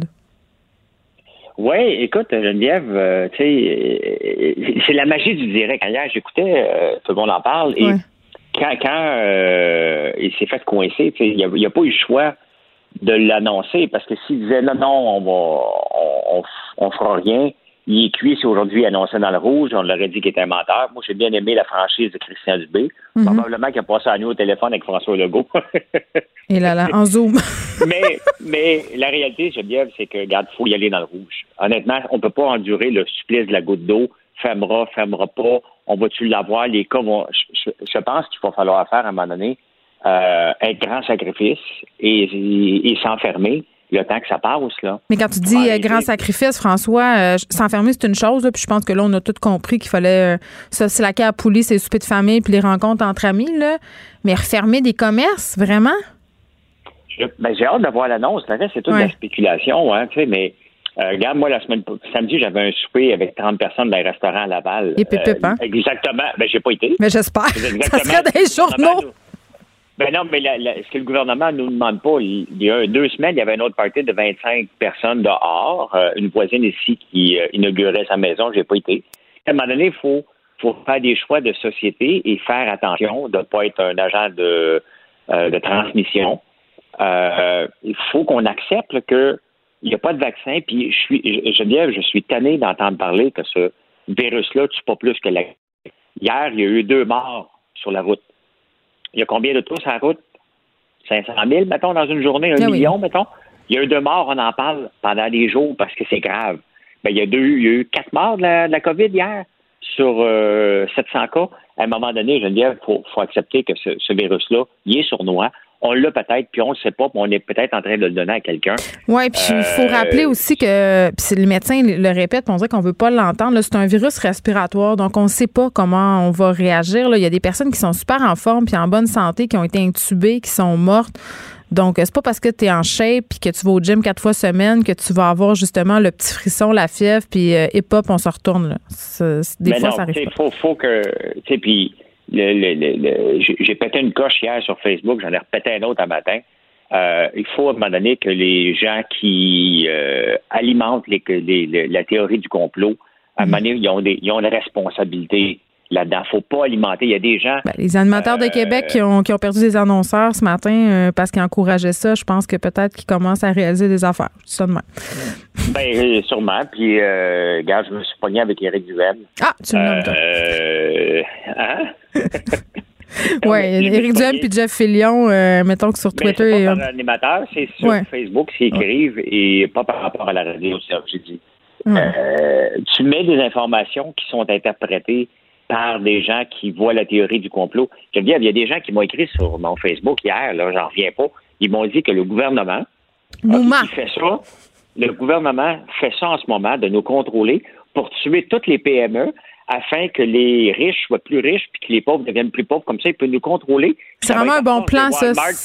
Ben oui, mais c'est to- totalement crédible, François. Ben non, mais je veux dire, on est rendu là. Mais je sais. On est, on est rendu là.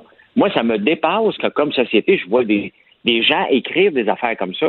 Euh, Non, puis pas juste des deux de pique, là. C'est pas juste des deux de pique qui croient à ces affaires-là. là. Il y a du monde. euh, en tout cas, moi, je me serais jamais douté que ce type de personnes-là puisse adhérer à cette théorie folle-là. Mais force est d'admettre euh, qu'il y en a une couple là-dedans qui, qui, qui travaillent, qui sont diplômés euh, et qui remettent en Ouais. question tout ça. Mais Geneviève, à quel moment qu'on a basculé dans notre société pour croire des choses aussi puissantes que ça, que les gouvernements, moi je leur ai dit, écoutez, le gouvernement, là, oui, il nous contrôle en ce moment pour la simple et unique raison qu'il veut nous voir en train de facturer parce qu'on est payant vivant. OK? C'est la seule raison qu'il nous contrôle. Il veut nous remettre, il veut nous sortir de chez nous le plus rapidement possible et il veut nous avoir payant. C'est pas payant pour. Je comprends pas, je dis, honnêtement, là, euh, ça fait 24 heures que j'essaie de comprendre. Mais tu t'ostines avec eux autres pour vrai? T'essaies de, t'essaies de les faire Je changer d'idée? hier soir. Ben, je me suis pas 24 heures. Hier soir, à 7h30, j'ai écrit un statut pour leur dire hey, ceux qui alimentent les théories du complot, vous n'êtes pas sains d'esprit. M'excuse, on ne peut pas alimenter des gens qui croient à ça. Faut qu'on on a une responsabilité. Je veux dire, t'en as une responsabilité.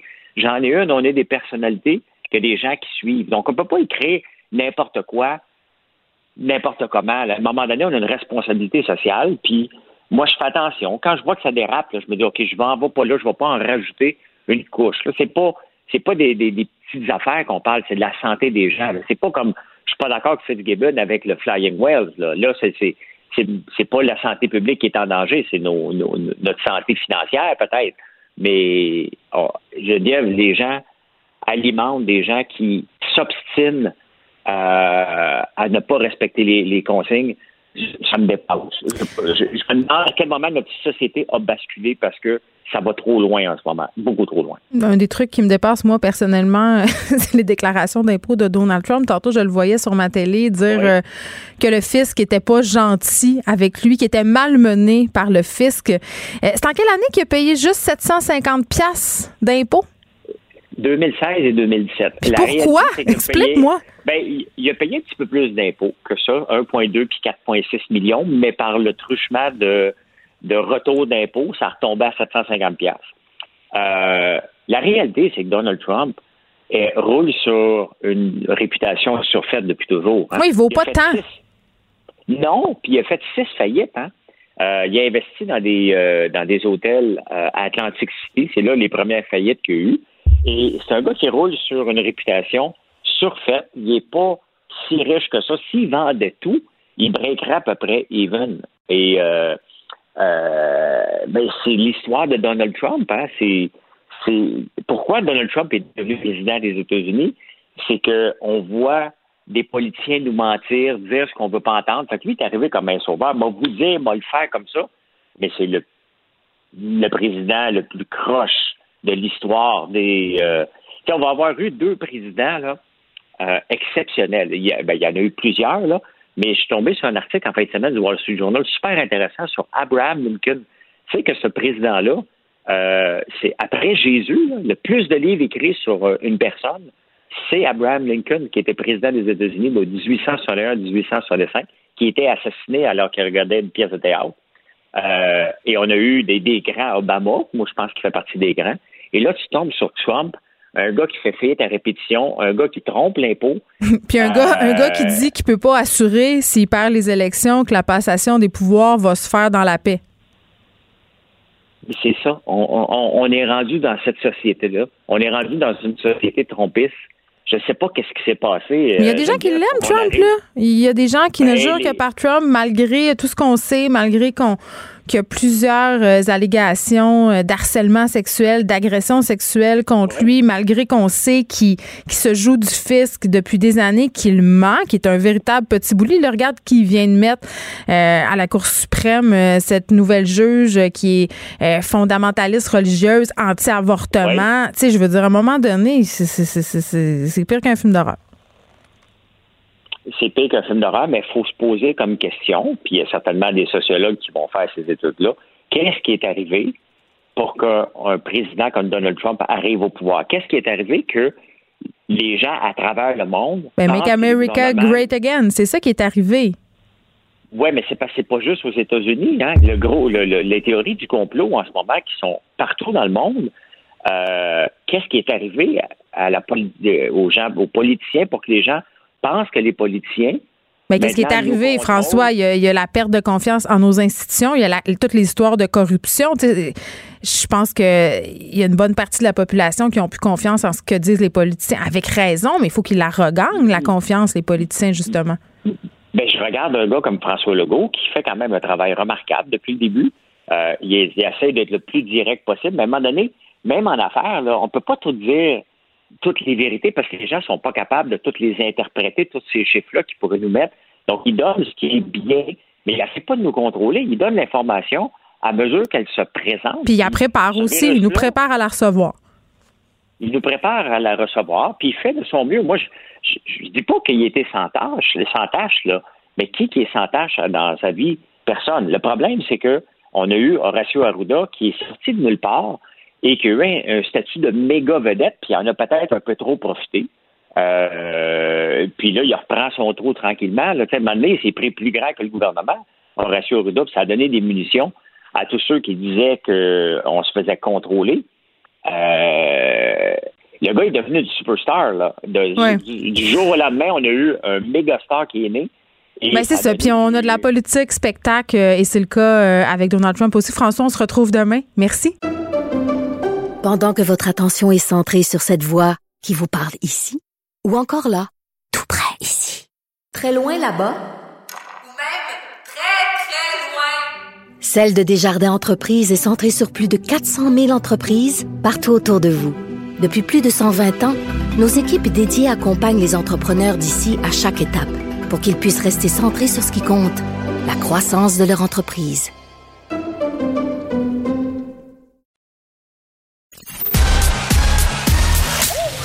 Geneviève Peterson. Elle réécrit le scénario de l'actualité tous les jours. Vous écoutez Geneviève Peterson. Cube Radio. Cube Radio. Cube Radio. En direct à LCN. 14h30, allons retrouver notre collègue de Cube Radio, Geneviève Peterson. Salut Geneviève. Bonjour Julie. Nous sommes à trois heures de ce point de presse du premier ministre François Legault. D'abord, te sens-tu nerveuse par rapport à, ce qui va être annoncé? As-tu l'impression qu'on fait un retour comme si on était le, 13 mars? Je ne sais pas si tu t'en rappelles, vendredi 13 mars. Je m'en rappelle euh, très bien. Oui, j'ai l'impression qu'on fait un certain retour, mais un retour mhm. moins naïf. Donc, peut-être beaucoup plus difficile. On anticipe peut-être davantage négativement parce qu'on le sait Qu'est-ce qui s'en vient? On a été confinés. Et à la question, es-tu nerveuse? Pour vrai, là, je vais faire une petite confession. J'ai eu de la misère à dormir cette nuit, pas parce que j'avais peur. Ah oui, hein? Ben, je me disais, OK, ça va être quoi les annonces? Qu'est-ce qui va se passer? Est-ce qu'on va se reconfiner? Qu'est-ce qui va rester ouvert? Parce qu'on sait, là, il a fallu faire preuve de résilience, d'adaptabilité au printemps passé. Et je me disais, Là, euh, on nous parle d'un 28 jours, peut-être que ça sera prolongé. Euh, comment va falloir qu'on s'avance là-dedans alors qu'on sait que ça va être l'automne, que ça va être l'hiver, qu'il va neiger, qu'il va manquer de lumière? Donc, euh, je ne sais pas, c'est comme si j'avais perdu une espèce de, justement, de, puis vraiment de naïveté, je pense que, c'est le bon mot. Puis quand j'ai entendu Christian Dubé hier dire, bon, mais ben, on va annoncer qu'on passe au rouge, les, fameux codes de couleur, c'est pas trop clair. Là. J'aurais aimé ça avoir davantage de précision. Je trouve qu'il y a beaucoup de temps qui s'écoule entre cette annonce-là hier et les précisions qui vont venir à 17h30. Zone ben orange. oui, mais Geneviève, t'imagines si, si on était, là, toi et moi, des propriétaires de bars et de restaurants, entre l'annonce du ministre de la Santé et celle du premier ministre, comment ça devient anxiogène? Bien, c'est-à-dire, ces gens-là, à juste titre, ne savent plus sur quel pied danser. Mm-hmm. Et nonobstant l'incertitude, Julie, j'ai envie de te dire, est-ce qu'on peut s'imaginer les sommes qui ont été investies pour rendre leurs installations sécuritaire. Là, en ce moment, là, on parle beaucoup des restaurants, les salles à manger, les bars. On a eu des éclosions dans certains cas. Moi, je pense que pour ces délinquants-là, on doit les fermer, leur donner une amende, puis c'est tout. Mais pour les gens qui se conforment, là, qui ont adapté leur commerce, qui ont posé des plexiglas, je veux dire, dans les salons de coiffure, la plupart des endroits, on prend la température, on est séparés, il y a des gants, il y a des masques, il n'y a pas d'éclosion, il y en a juste Pourquoi pénaliser ces entreprises-là qui ont fait leur gros possible, qui ont tout mis en œuvre pour que leur clientèle soit en sécurité? Pourquoi leur dire, vous allez suivre de nouvelles pertes financières?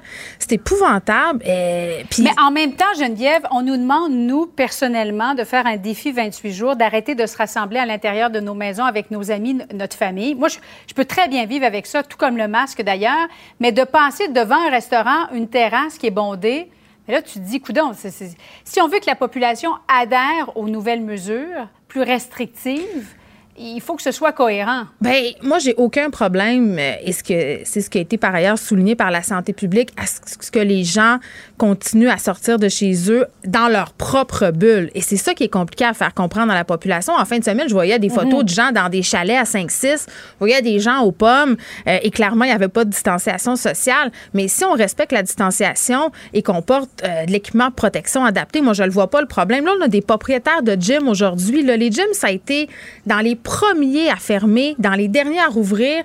Et c'est excessivement sécuritaire. Là, moi, j'en fréquente des gyms. Je vais quatre fois par semaine. Je me sens en sécurité. C'est désinfecté. Tout le monde fait sa part et là, ils se demandent s'ils vont rester ouverts. Et alors qu'on voit là, que dans notre population en ce moment, on a une montée absolument phénoménale de l'anxiété, justement. Euh, et on le sait, le, sport, c'est d'un sport extraordinaire pour justement nous aider dans notre santé physique, oui, mais émotionnelle, notre santé mentale, parce que des enjeux de santé mentale, si vous pensez qu'il y en a eu au printemps, il va en avoir cet automne si on doit se reconfiner, euh, si les commerces ferment. Imagine la morosité, Julie. Tu sais? Avec l'automne et le, le, peu de lumière qu'on a, ça va être terrible. Mais en tout cas, j'ai hâte de voir ce, qui va être annoncé. Est-ce que ça, va être seulement aussi dans les zones rouges? Parce que si c'est seulement Montréal, je veux dire, on va aller fêter dans des bars euh, ou en tout cas se rassembler à Longueuil. Bien, qu'est-ce qu'ils vont faire? Est-ce qu'ils vont nous empêcher de traverser les ponts? Là, évidemment, je pense qu'on va faire appel au bon jugement de la population, justement, euh, qu'on va peut-être nous enjoindre à réduire les déplacements interrégionaux. Mais on l'a vu aussi au printemps passé, des gens qui allaient faire leur commission à Boucherville, à Terrebonne et un peu partout, alors que nous, on est encore, si on veut, euh, vraiment dans le sommet de la vague. Tu sais, à un moment donné, il va falloir qu'on soit clair. Moi, je m'attends à 5h30, là, à 17h30 des consignes excessivement claires parce que à date on est un peu dans le flou artistique, on sait pas trop puis il y aura la question des écoles aussi là. Hier, il y avait des ados déprimés qui pleuraient dans les bras de leurs parents qui se demandaient si les écoles allaient refermer. Eux aussi, il faut penser à leur santé mentale, eux aussi, il faut mhm. penser à leur sociabilisation. Euh, vraiment là, il va falloir être pressé au niveau du gouvernement pour les annonces à venir. Alors, vivement ce point de presse à 17h30. Merci beaucoup, Geneviève. Merci, Julie. Pendant que votre attention est centrée sur vos urgences du matin, vos réunions d'affaires du midi, votre retour à la maison ou votre emploi du soir? Celle de Desjardins Entreprises est centrée sur plus de 400 000 entreprises à toute heure du jour. Grâce à notre connaissance des secteurs d'activité et à notre accompagnement spécialisé, nous aidons les entrepreneurs à relever chaque défi pour qu'ils puissent rester centrés sur ce qui compte, le développement de leur entreprise.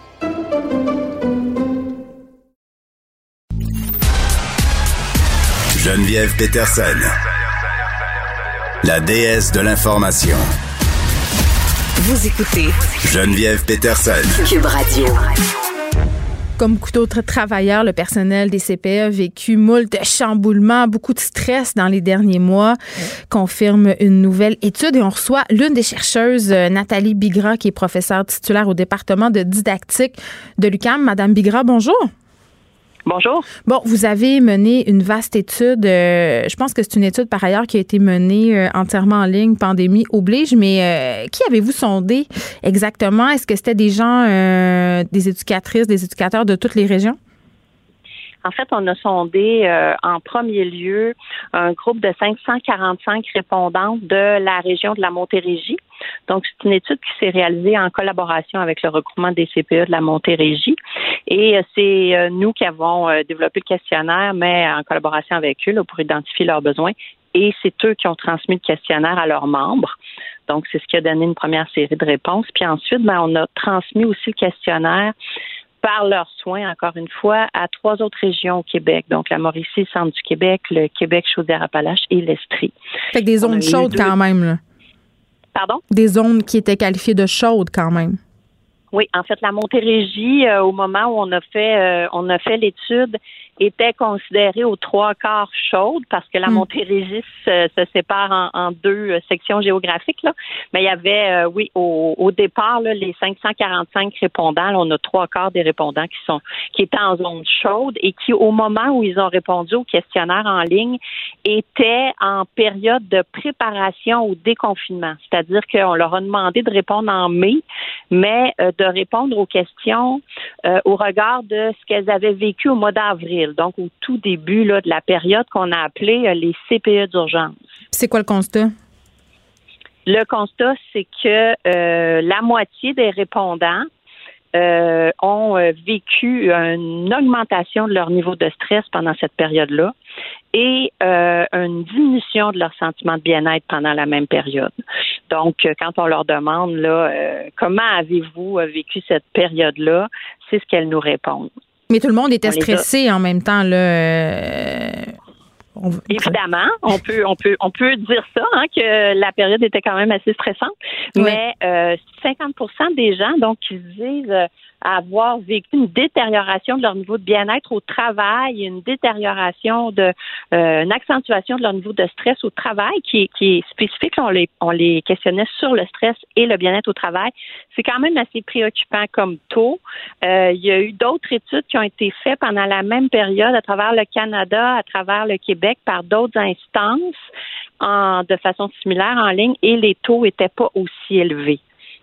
Donc, euh, on peut on peut se dire que ces gens-là euh, ont vécu et, comme on, quand on regarde les réponses aussi des répondants à l'extérieur de la Montérégie, là, des, les 284 autres répondantes dans les trois autres régions, à, à qui on a posé les questions un petit peu plus tard dans le calendrier, là, donc euh, dans l'évolution de la situation. On leur demandait, elles répondaient en juin, mais on leur demandait de, de penser à la période de mai où eux vivaient le, le déconfinement, recommençaient à accueillir des enfants progressivement à temps plein. Euh, ils étaient presque tout autant, euh, il y avait presque tout autant les mêmes taux là, de, de, de, de chute de bien-être puis de hausse de stress. Donc, c'est en lien direct euh, ce que l'on, selon ce que votre étude révèle avec la pandémie puis leurs conditions de travail? Ben, en fait, c'est des hypothèses qu'on a, hein, parce Ouais. que euh, une enquête en ligne, euh, on nous, a- nous, fait- nous permet pas de faire ces corrélations-là. Euh, on les a questionnés sur ce qu'elles ressentaient. Ensuite, on leur a demandé un peu comment ça se passait dans leur dans leur service de garde pendant la période des services de garde d'urgence versus à la suite de euh, pour le déconfinement. Puis bon, évidemment, ils manifestaient certaines inquiétudes.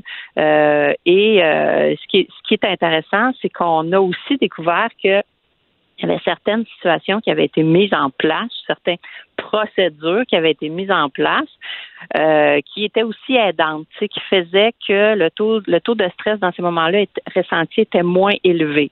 Par, par ailleurs, euh, surtout en fait euh, lorsqu'ils étaient en télétravail, donc parce qu'ils ont fait beaucoup de télétravail aussi pendant la période. Celle-là était moins, celle-là était moins stressée que les autres. Oui, oui, c'est ça. Quand on leur demandait spécifiquement de, dire comment ils se sentaient en mm. télétravail versus de manière générale au travail, ben quand ils étaient en télétravail, ils se disaient moins stressés. Évidemment, il y avait des défis hein, au niveau, comme tout le monde au Québec qui est en télétravail, au niveau de la conciliation famille-travail.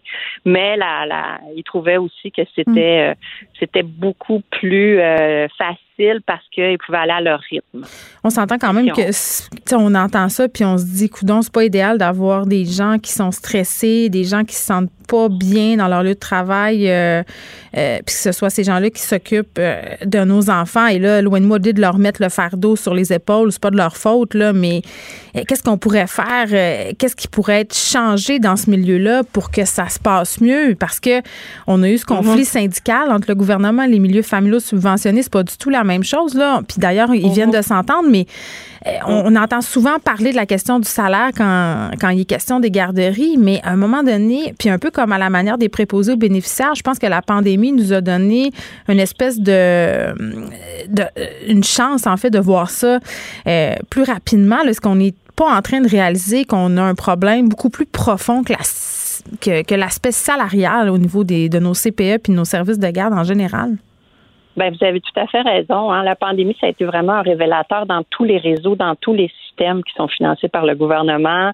On en parle beaucoup, le réseau de la santé, le réseau de l'éducation. Ça a mm. révélé des failles, mais ces failles-là étaient déjà présentes aussi dans le réseau des services de garde éducatifs. Et euh, euh, mais la grosse différence entre ce réseau-là et les autres réseaux, vous avez mis le doigt dessus, c'est que ce réseau-là n'obtient pas du tout la même reconnaissance pour le rôle essentiel qu'il joue dans la société. Donc, euh, si on veut essayer de diminuer un peu la pression ressentie par ces gens-là, parce que Là, je vous ai pas parlé non plus de ce que ces gens-là m'ont dit quand je leur ai présenté les résultats. C'est que ce qu'ils m'ont dit, c'est Nathalie, à ce moment-là, c'était comme ça, mais là, on peut dire que c'est presque en train de devenir pire parce que la situation se maintient. Hein? On est maintenant dans une situation chronique de stress et ce, ce stress-là va être présent toute l'année parce que on ne sera pas sorti de la pandémie avant un bon bout de temps. Donc, on, aurait pu émettre l'hypothèse que les gens se seraient habitués, hein, qui auraient, commencé à développer des, des, des, pratiques qui les aident à passer au travers.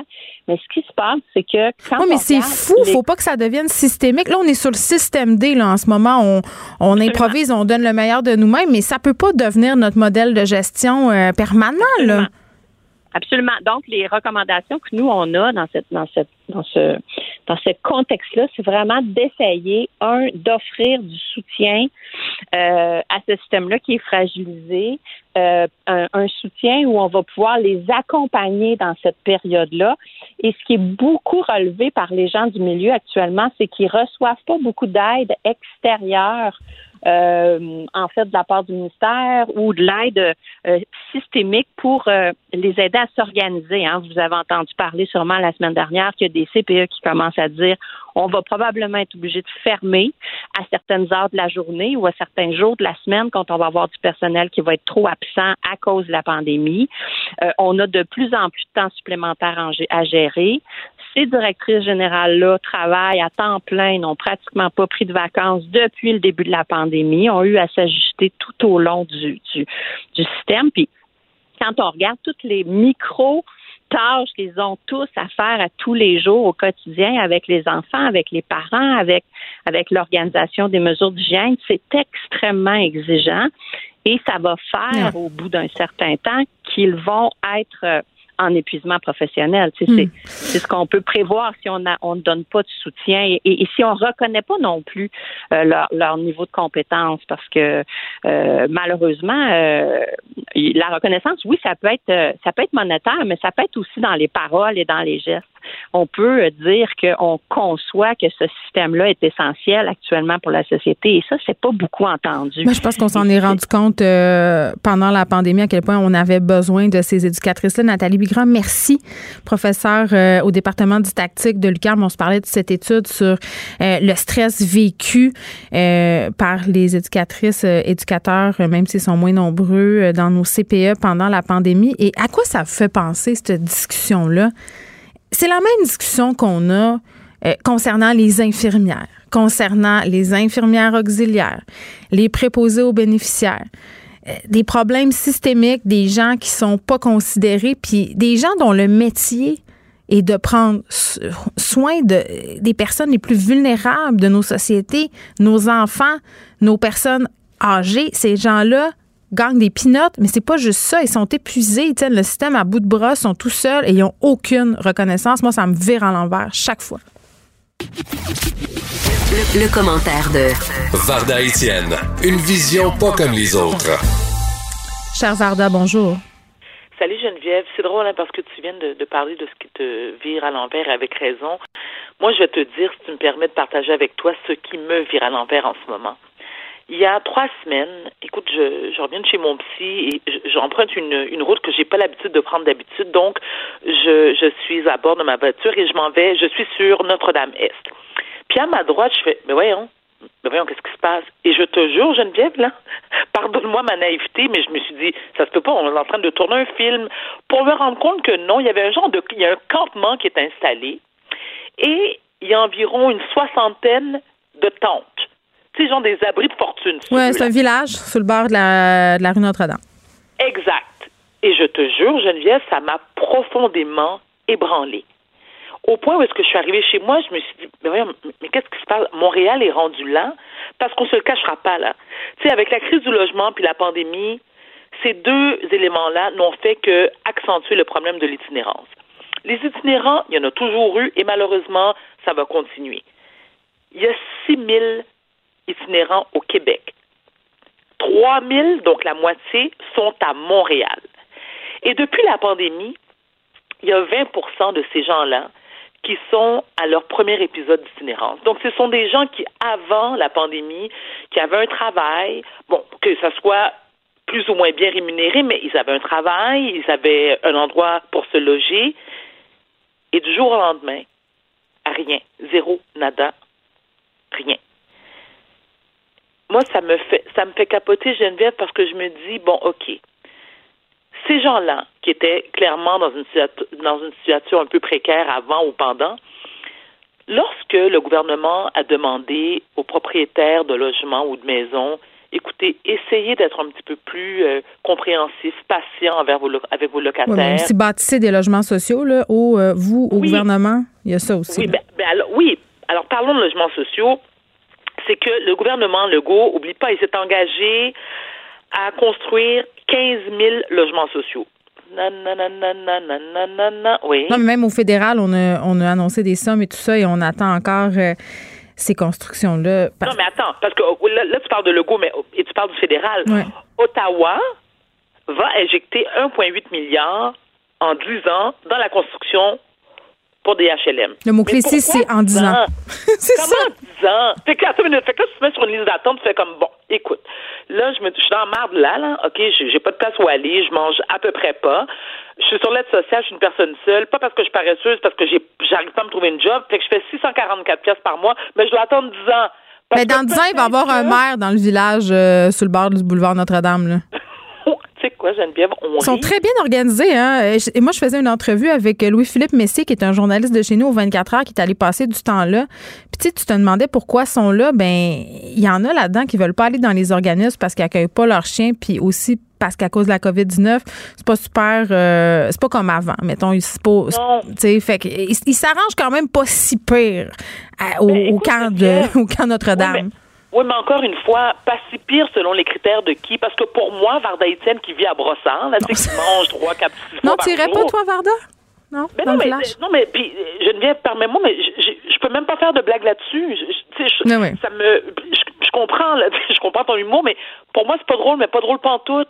Parce que malgré le fait qu'il y en a parmi eux qui, bon, qui s'accommodent, qui se disent, bon, c'est un choix, mais il y en a qui n'ont pas le choix, sont vraiment dans la masse, sont vraiment dans la rue. Puis moi, je me prends dans mon char, puis je fais comme, oh boy, ben c'est triste, hein. Puis je te jure, ça, m'atteint profondément. moi, je suis quelqu'un, malgré les apparences, je suis une hypersensible. Tu sais, j'arrive chez nous, puis je me pose des questions, je me dis, ça n'a pas de bon sens. Mais une heure ou deux heures après, j'y pense plus. J'y pense plus parce que je me dis, ben non, moi, je suis chez nous, puis tu sais, je suis bien, puis je mange, mes enfants sont heureux, on manque de rien. Tu sais, mais je trouve ça inacceptable au Québec. Puis j'ai pas la prétention d'être capable de sauver l'humanité, mais je me dis, calvaire, on est au Québec, on est au Canada, l'un des pays les plus riches au monde. Ça se peut pas. Puis tu sais quoi? Faut pas oublier un fait, un fait très important. C'est qu'il y a une grande, grande, grande majorité des itinérants qui souffrent de problèmes de santé mentale. Il y, a, il y a un manque. écoute, je, suis tellement écœuré de le répéter là qu'il y a un manque de ressources. Puis c'est toujours la même affaire. Oui, le gouvernement octroie des millions de dollars. Parfait, c'est beau. Mais ces millions-là, ils vont où? C'est réparti comment? Fait qu'il y a une enveloppe de, admettons, là, je, fais je lance un chiffre comme ça au hasard. Une enveloppe de 10 millions. Très bien. 10 millions comment? Il va où ce 10 millions-là? Qui qui l'obtient? Il, est investi dans quoi? Est-ce qu'on paie des. Est-ce que c'est pour c'est pour garantir le salaire de psychologues, de travailleurs sociaux, de gens dans des CLSC, de hmm. psychiatres? C'est pourquoi? Moi, j'aimerais ça qu'on me l'explique. Je paye des taxes. Toi aussi?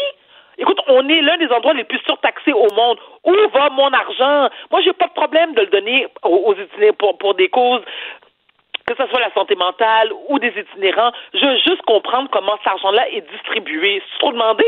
Mais tu sais, pas. Évidemment, on se pose toutes euh, et tous la même question. Puis pour parler, oui, mais cet argent-là, là, la plupart du temps, il est à peine suffisant pour maintenir les ressources euh, à flot. C'est-à-dire euh, pas pour engager du monde supplémentaire, pas pour créer des nouvelles affaires. Il suffit à peine, euh, tu sais, je pense entre autres aux résidences euh, pour les femmes en difficulté. Oui, ben oui, l'argent qui a été investi aussi pour la, DPJ, c'est à mm-hmm. peine suffisant. Puis, c'est-tu moi ce qui me fait capoter? Moi, ce qui me fait sortir de mes gonds, c'est l'hypocrisie euh, de l'administration de la ville. Et là, je c'est pas même pas, c'est même pas Valérie Plante, là. C'est que là, on dit qu'on tolère le campement, puis là, on est don altruiste, puis c'est don formidable. Mais dans le fond, c'est pas vrai qu'on le tolère. On attend juste que l'hiver arrive pour qu'ils sacent leur camp. Moi, c'est ça qui me fait capoter. Mais t'as raison. Et puis, et puis attends, Geneviève, sacrer leur camp où? Dans des, dans des bouches de métro? Où ils vont sacrer leur camp? À moins 20? Où ça? Tu vas faire quoi? Mais tu sais qu'il y a une migration, hein. L'hiver, l'hiver, l'été, beaucoup euh, d'itinérants viennent à Montréal et l'hiver s'en retournent euh, en Colombie-Britannique. Ça, c'est une réalité, là. Il y a une espèce de mouvement migratoire de l'itinérance au Canada.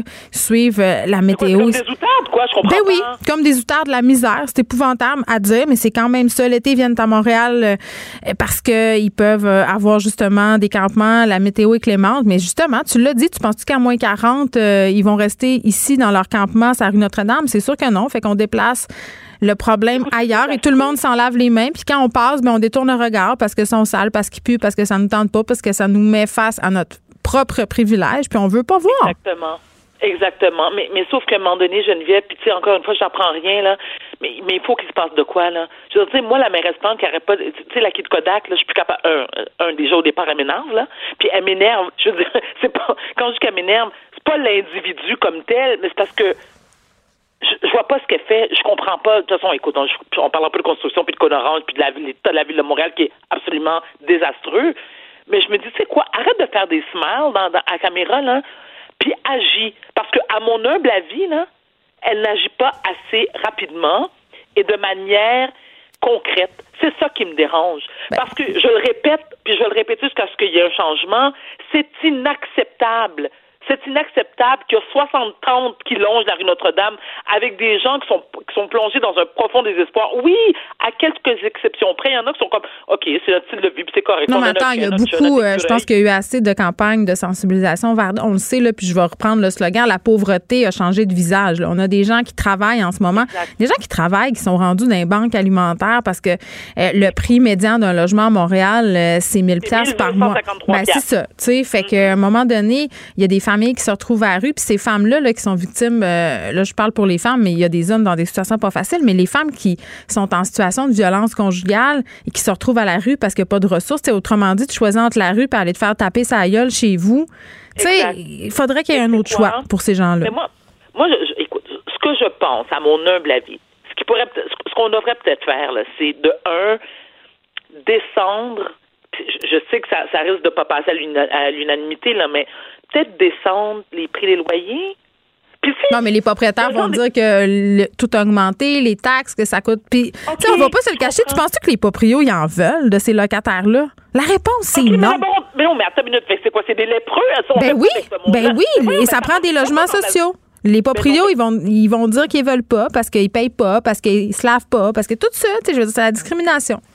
Mais, mais en même temps, Geneviève, en même temps, et c'est tellement paradoxal et contradictoire aussi, c'est que tu dis, attends une minute, moi j'ai des amis agents d'immeubles, je pense que je t'en ai parlé la semaine dernière, qui me disent que sont débordés. Et quand on dit qu'ils sont débordés, c'est qu'ils savent plus donner de la tête à cause que les, écoute, les, les, ventes de maisons, ça n'a plus de bon sens avec des surenchères.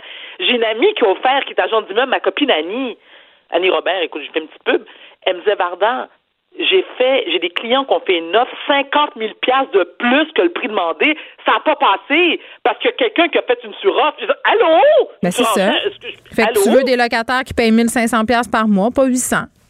Fait encore une fois, ben là, écoute, là, je vais faire ma Robin des Bois, là, mais donc, les, ceux qui ont full cash ou qui ont aucun problème financier, parce que tu n'es pas obligé d'être hyper, hyper riche, tu peux avoir une situation financière confortable, puis un bon crédit, eux autres, ils n'ont pas de problème. Puis le reste de la population, ils font quoi? Parce qu'on s'entend-tu que, je Geneviève, même louer un appartement ou une maison, si t'as pas un crédit impeccable, si t'as pas quelqu'un qui t'endosse, non, même si t'as des moyens... Oui. Juste, tu peux avoir tout ça, juste des enfants. Personne ne veut te louer. ah ben oui, c'est vrai. Mais oui, écoute, ça, ça, se peut juste pas. Ça se peut. C'est qui les débiles propriétaires qui refusent ça? Comment il y avait une dame qui expliquait sa, sa, situation. Écoute, elle a quatre enfants. On s'entend-tu que c'est son choix, là? Elle a quatre enfants. Elle travaille. Elle n'a pas de problème de crédit. C'est-à-dire qu'elle n'a peut-être pas les moyens d'acheter une maison, mais elle est capable de payer un logement. Ben, elle n'a pas été capable de se trouver de se trouver euh, une place à aller avec ses quatre enfants. Mais non. là, je te parle de toi qui remonte il y a peut-être deux, trois semaines. Je doute qu'elle ait trouvé, là, puis si c'est le cas, tant mieux. Mais c'est pas la seule. Parce qu'il n'y a pas de bruit. Il oh, faut y aller? Non, non. Il te reste un petit 30 secondes pour conclure. Moi, tu sais, des fois, quand je deviens super enflammée dans, dans, dans, la discussion. Mais, mais je me dis, Geneviève, c'est qu'on est devenu tellement intolérant à toutes. on veut pas voir. on veut pas voir, on veut pas de bruit, on va entendre les enfants. Puis parlons d'enfants. Moi, je me, souviens à un moment donné, écoute, j'ai pris l'avion, je m'en allais à Toronto pour sucrer salé. On s'entend-tu que Toronto-Montréal, c'est comme, c'est dans en un clin d'œil, t'es arrivé? Il y avait une dame qui soupirait, elle était à bout de nerfs. Pourquoi? Parce que deux sièges en arrière, là, il y avait une dame et son conjoint avec un peut-être pas un bébé, il doit avoir peut-être 8 9 mois mais tu sais il gazouillait puis il criait tu sais dans l'avion, c'est normal. L'autre était à bout de nerfs. Là t'entends elle soupirait my god. Oh my God. Oh my God. Ça va être de même tout le long? Quel tout le long? Hey, ferme ta boîte. Quel tout le long? C'est 45 minutes de vol. Prends-toi trois verres de champagne, sois pacté, prends un petit, un, petit, euh, capsule de Valium, puis fous-nous la paix. Mais non, on n'a plus de patience avec rien. Ah on aime les enfants, on aime les vies, on aime les itinérants, mais il faut pas les voir. Tant qu'on peut aller au Costco, tout va bien, Varda. On se reparle demain? Merci, ma chérie. À demain. Au revoir. Pendant que votre attention est centrée sur vos urgences du matin, vos réunions d'affaires du midi, votre retour à la maison ou votre emploi du soir, celle de Desjardins Entreprises est centrée sur plus de 400 000 entreprises à toute heure du jour. Grâce à notre connaissance des secteurs d'activité et à notre accompagnement spécialisé, nous aidons les entrepreneurs à relever chaque défi pour qu'ils puissent rester centrés sur ce qui compte, le développement de leur entreprise.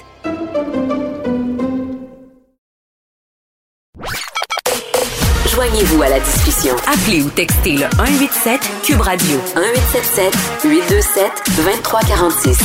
Hello.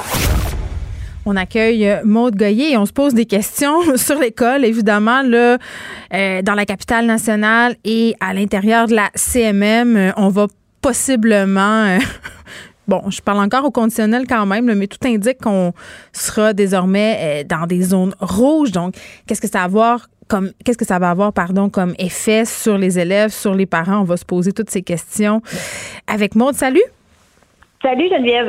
Bon, euh, toi, quand t'as entendu tout ça, puis là, évidemment, on va en savoir plus euh, au point de presse tantôt. Je pense que l'objectif ici, ce n'est pas de fermer les écoles. Christian Dubé l'a bien précisé. L'objectif, c'est que les gens puissent continuer à aller travailler, que les enfants puissent euh, continuer à fréquenter leurs établissements scolaires respectifs. Mais quand même, il y a des parents qui sont en train de se dire que ça serait peut-être pour le mieux de refermer. Toi, t'es où par rapport à tout ça? Mais en fait, euh, moi, j'y vais vraiment, Geneviève, avec euh, les faits et la science. Hein, mon petit côté. Ah, musique à mes oreilles. Mais je me méfie du côté polarisant de ce débat-là parce qu'on s'entend, Geneviève, il y a des arguments là, très forts pour et contre. puis là, je vais t'en donner quelques-uns. J'ai fait une petite recherche. Premièrement, il faut savoir qu'en ce moment, c'est 15 de l'ensemble des écoles qui sont touchées au Québec par au moins un cas. Mais 15 ça peut sembler un gros chiffre, mais en fait, pour les élèves en tant que tels, on est bien en dessous du 1% on est à 0,06% c'est en ce moment, là, les, les, chiffres officiels du ministère, c'est 736 élèves qui, sont, qui ont un, cas positif sur 1 300 000 élèves totaux au Québec. Fait que c'est 0,06% Il faut juste garder ça en tête. Fait que c'est pas, euh, on n'est pas dans les grosses éclosions dans les écoles au Québec. Là, ça va assez bien. moi, je pense que le, mm-hmm. Puis dans certaines on peut donner un A à son bulletin. Ça, se passe quand même bien. Et là, là, moi, je donnerais pas un A au ministre de l'Éducation pour d'autres raisons, mais c'est vrai que, par contre, depuis le printemps, euh, c'est recommencé l'école en dehors euh, de la région de Montréal et ça se passe bien globalement. Ben c'est ça, exactement. Donc, faut pas oublier ça. Puis après ça, il faut voir c'est quoi les effets à long terme de si on décide en fait de, de refermer les écoles, c'est quoi les bénéfices? Parce que ça, c'est une question de balance. Là. Il y a des avantages, des bienfaits, des inconvénients, des problèmes à garder ou à ouvert ou, garder ouvert ou à fermer. Tu sais, comme par exemple, tout le côté du filet social. On le sait que les élèves, il y a des enfants qui sont plus vulnérables, euh, qui le club des déjeuners sont débordés. Geneviève en ce moment, débordée de demandes, puis ont aussi la DPJ, les cas ont explosé à partir du moment où les écoles et toutes les, garderies euh, ont, ouvert à nouveau. Donc, on le sait que pour dépister les problèmes de violence, de négligence, des enfants qui ont faim, ben, au Québec, en 2020, il y en a. Puis le filet, le premier, la, ligne qui répond à ça, c'est la ligne qui, des gens qui sont directement en contact avec les enfants, puis ça se passe à l'école. Donc, quand on sait ça, là, on se rend compte de l'importance de garder les écoles ouvertes. C'est pas juste pour le développement pédagogique puis le parcours scolaire. Parce qu'évidemment, il y a ça aussi. On veut que nos enfants continuent à avancer. Donc, il y a le côté développement. Il y a la santé mentale, non, des parents. oui, la santé mentale des parents. Très important de le souligner et des enfants, tu sais, parce que là, puis les parents, ben, on, retourne travailler. Donc, il y a tout l'aspect économique aussi, tu sais, c'est l'équilibre d'une société, de travailler, d'avoir des revenus, qu'on continue de d'avoir un, certain équilibre financier, parce que là, le gouffre, euh, le gouffre financier dans lequel, mais là, dans lequel on s'en va, c'est une autre affaire. Il y a des gens qui te diraient, Maud, que tu fais de la politique, pas de la santé publique, qu'on ne faut pas mettre euh, la santé économique en avant de la santé physique. Euh, totalement, je comprends. Sauf que ça fait partie des arguments pourquoi il faut ouvrir, il faut garder les écoles ouvertes. On peut pas, on peut pas nier que c'est important quand même. Puis encore plus important, je te dirais l'information qui circule entre les deux. Tu la santé publique, il faut qu'elle parle aux directions d'école. J'entendais ton entrevue tantôt. Transparence. Euh, avec, oui, c'est ça. Ben exactement. C'est super important dans ce cas-ci. Puis après ça, il faut se demander, Geneviève, est-ce qu'est-ce qu'on sait des enfants qui sont vecteurs? C'est quoi? Est-ce que les enfants vraiment ils transportent le virus? Là, on nous a euh, dit plein de choses euh, à ce ah. niveau-là. Là, on est rendu où, là? Parce que, bon, moi, dans mon livre à moi, les enfants, ce sont littéralement des petits vecteurs de microbes et pas juste de COVID-19, de tout. Ben, en fait, euh, oui et non. En fait, le docteur Arruda, ce qu'il a dit récemment, la santé publique, ce qu'elle a dit récemment, puis ça, je l'ai bien entendu, c'est que, euh, en fait, les, les, les, cas viennent souvent de la communauté et non de l'école elle-même. Donc, l'école est le reflet de ce qui se passe ailleurs. Autrement dit, si tes mesures, ton traçage, ton dépistage, ta réponse est rapide à l'extérieur, ça va bien se passer à l'école. C'est pas l'école qui est l'éclosion. L'école est le reflet de ce qui se passe ailleurs. Pourtant, c'est tentant de faire un lien. On se dit, ah, monter des cas, c'est la rentrée scolaire, il y a un lien à faire. Oui, mais c'est pas ça. Je pense que c'est, plutôt l'inverse. En fait, dans le monde, j'ai regardé le site de l'OMS, euh, les cas rapportés partout dans le monde des 18 ans et moins, ça représente 8,5% Donc, c'est vraiment pas beaucoup. Et, les, et 12 ans et moins, 2 on est à 2 Donc, on n'est pas différent au Québec d'ailleurs dans le monde. Donc, ça se ressemble beaucoup. Euh, donc, et, et l'OMS qui a dit de toutes les recherches scientifiques qui ont été faites, le, rôle de transmission des enfants est encore mal compris. Ça semble limité et ça semble proportionnel, bizarrement, selon l'âge. Plus les enfants sont petits, moins ils sont des vecteurs importants. Plus ils sont vieux, plus ils approchent de, de, 18-20 ans, plus ils transportent et ils transmettent plus facilement. L'adulte 20 ans, ce sont des adultes de toute façon. Là. C'est ça, c'est ça. Donc, donc ils, trans, ils, deviennent des vecteurs plus importants. Par contre, d'un autre côté, là, je vais te donner un argument, un contre-argument. Je vais être encore plus mêlée après. tu regardes les études, oui, mais sauf que tu vas être informé, par exemple. Tu as des bons, là, tu as des faits euh, fiables, selon moi. Donc, tu sais, en 2006, il y a eu une grosse étude qui a été faite sur l'influenza et ça a démontré que fermer les écoles a aidé à aplanir la courbe. Ben oui, c'est sûr. Une étude de 2006 qui a fait baisser de 40% les cas. Euh, après ça, 2016, ils ont fait une étude H1N1. Ça, c'est toujours sur le site de, de, l'OMS que j'ai trouvé ça. Mm-hmm. Pandémie euh, de, de, 2009, on s'en souvient. Euh, en, en, fermant les écoles, ça a aidé à planir la courbe de 25% Donc, c'est difficile de savoir vraiment où tracer la ligne. En ce moment, dans le monde, j'ai fait une petite recherche. La plupart des écoles sont encore ouvertes dans les pays où est-ce qu'il y a la deuxième vague, parce qu'encore là, le Canada, n'est pas différent des autres pays. Tout le monde fait face à une deuxième vague en ce moment, sauf en Asie où ils sont dans une troisième vague. je le dis, j'ai goût de pleurer. Euh, mais c'est ça. Donc, euh, donc, les écoles, la plupart sont encore ouvertes. Puis si on se base sur, on sait que le, risque zéro n'existe pas, mais ce qu'il faut observer, je pense, puis j'espère que c'est ça qu'ils font euh, nos, nos, nos, chers dirigeants gouvernement, ce qu'il faut observer avant de décider si on ouvre ou on ferme, bien, entre autres, c'est c'est quoi les mesures qui sont mises en place, j'en parlais tantôt, à l'extérieur de l'école qu'est-ce qui est fait en termes de dépistage, de traçage, de réponse? Est-ce qu'on est en train de répondre à ça vite? Puis là, j'ai l'impression qu'on est comme débordé. Bien, il y, a, y a du monde, je disais ça euh, en fin de semaine dans les journaux, là, des gens qui attendent euh, d'avoir les résultats de test de leurs enfants euh, depuis sept jours, huit jours, c'est long, là.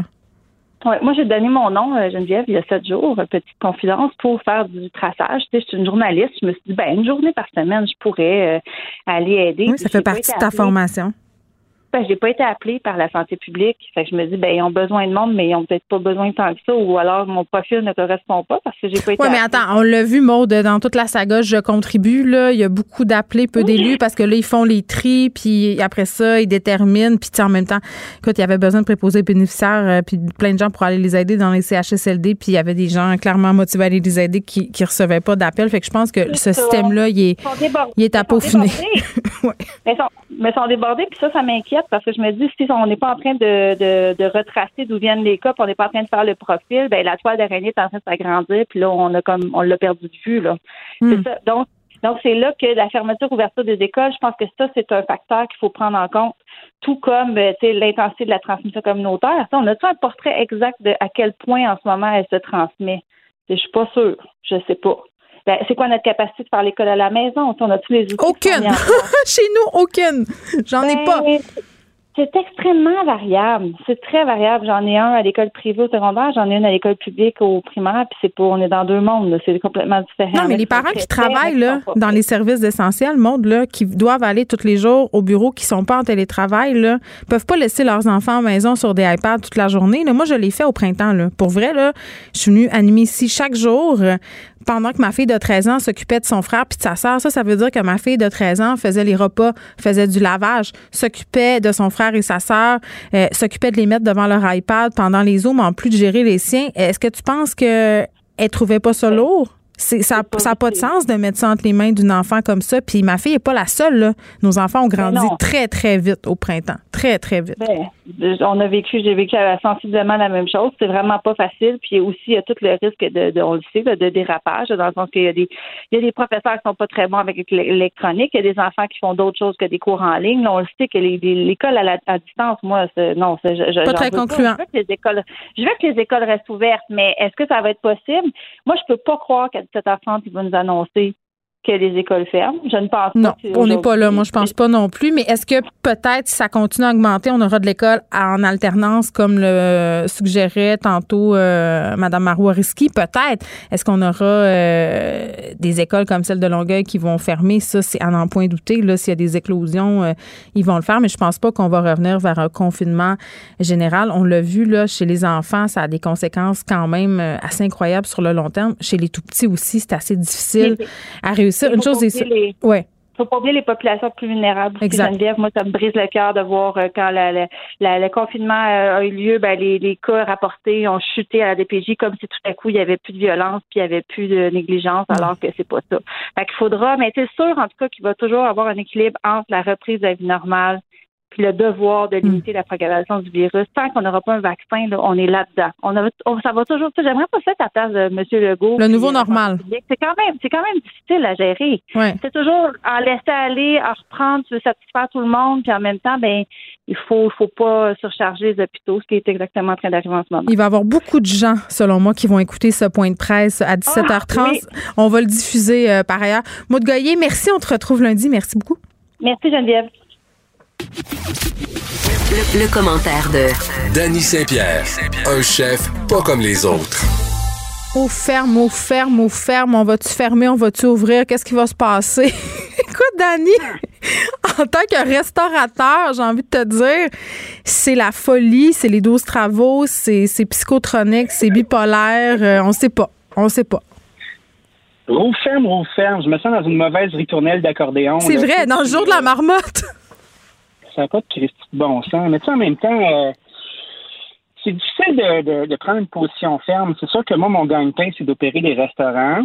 Puis après ça, ben, quand tu vois, euh, tu vois le facteur de multiplicité, euh, tant qu'il n'y aura pas de vaccin, ça va toujours être difficile. Puis t'as beau, euh, t'as beau aplanir une courbe, mais dès qu'il y a une personne ou deux qui se relâchent, ça devient exponentiel. Tu peux pas aplanir les cons. C'est ça le problème. aplanir les cons, ça, Ouais. ça serait une belle machine à vendre, ça. Mais il faudrait juste pas se retrouver du mauvais côté de la machine. On est toujours le compte de quelqu'un d'autre. là. Ceci dit, moi, j'aurais aimé ça discuter de qu'est-ce que ça veut dire ouvrir et fermer un restaurant, parce que c'est quand même du stock. Mais c'est pas juste tu mets la clé dans la porte, là. Bye bye. Ferme un resto, là, euh, puis tu sens que qu'il va y avoir un lockdown, là, comme ce qui s'en vient, ben quand, pour opérer un restaurant, là, tu vas pas faire tes courses à tous les matins avec ton sac de jute, à ramasser les beaux produits dans les étals du marché pour accueillir euh, euh, les gens qui veulent bien partager ta table, tu comprends? Euh, OK, la vie, c'est pas un épisode de Curieux Bégin. non, tu pars pas avec ta mobilette euh, puis ta baguette en dessous du bras pour aller ramasser deux, trois bouts de fromage puis ravir tes convives, tu sais. Ça te prend de l'inventaire. Fait que quand tu te fais annoncer que ça va fermer bientôt, ben, il faut que tu écoules ton stock. Puis, tu sais, écouler son stock, c'est quand même difficile. Puis, les bons restaurants, ben, ils se ramassent pas avec un, des montagnes de stock congelés, là, mais tu as des chambres froides, puis c'est des milliers de dollars, puis ça, c'est une grosse, grosse, grosse pression. Après ça, ce qu'il faut considérer, c'est que la nourriture que tu fais à un restaurant, euh, c'est bien rare à mon niveau qu'elle voyage bien. J'avais la discussion cette semaine avec euh, Marc-Olivier Frappier du Vin Mon Lapin, euh, qui s'est bâti euh, qui s'est bâti une marque, euh, une marque, un alter ego dans le fond en temps de COVID qui s'appelle Casse-Grain Barbecue. Puis on discutait de ça à l'addition, mon petit podcast que j'ai ici à Cube, sur le fait que ben, la belle nourriture que tu as à l'assiette, dressée par un paquet de personnes, dans une boîte de carton ou dans ce styrofoam, ça fait pas une belle job rendue à la maison. Fait que pour les gens qui ne sont pas encore réinventés ou qui n'ont pas fait le virage numérique, ben, ils sont dans le trouble. Ça, ben, c'est assez inquiétant. C'est pour ça que les, les restaurateurs ruent dans les brancards en ce moment. C'est cette, euh, Mais il y a des restaurateurs aussi, euh, puis je pense à Antonin Mousseau, là, du Mousseau, du petit Mousseau, qui offre des menus fixes justement pour gérer le- leur stock en ce moment parce que c'est trop difficile de prévoir ce qui va se passer parce qu'on n'a pas l'argent pour jeter des affaires. Tu sais, là, on n'aime pas l'utiliser le mot réinventer, là, mais il y en a une coupe euh, qui l'ont fait avec brio, là, sauf qu'à un moment donné, il y a une limite à se réinventer. Il y a une limite au, au take-out aussi, là, puis pas juste à cause de ce qu'il y a dans la boîte en carton. Quand tu payes ce prix-là, parce puis moi, j'aime Vin mon lapin d'amour, là, j'adore ça, je trouve qu'ils font des belles choses, sauf que euh, ce type de take-out-là, à un moment donné, c'est cher. Tu sais, les gens vont se tanner. Les, tu sais, il y a une limite aussi à ça, là. Tout à fait. Quand tu vas dans un resto, tu t'en vas vivre une expérience. C'est bien difficile de mettre ça dans une petite boîte, cette expérience-là. Fait qu'il y a des gens qui sont astucieux puis qui ont trouvé d'autres façons, qui ont pilé sur leur orgueil de chef. Euh, je dirais d'aller l'écouter, c'est quand même un bon entretien. On a eu beaucoup Oui, parce que tu passes, euh, tu passes de faire des salades euh, au foie gras, à la laitue rose, à du poulet barbecue, là. Pas, c'était pas ça son rêve, sûrement. un, un invalide pas l'autre. Euh, il y a une façon décente de gagner sa vie. Puis tu sais, pour eux, ben, c'est de prendre des produits de qualité, puis de prendre la même rigueur qu'ils appliquent pour faire la fameuse laitue rose avec les copeaux de foie gras, puis de la, de la mettre dans un poulet de rôtisserie ou un poulet frit au levain qui est de grande qualité.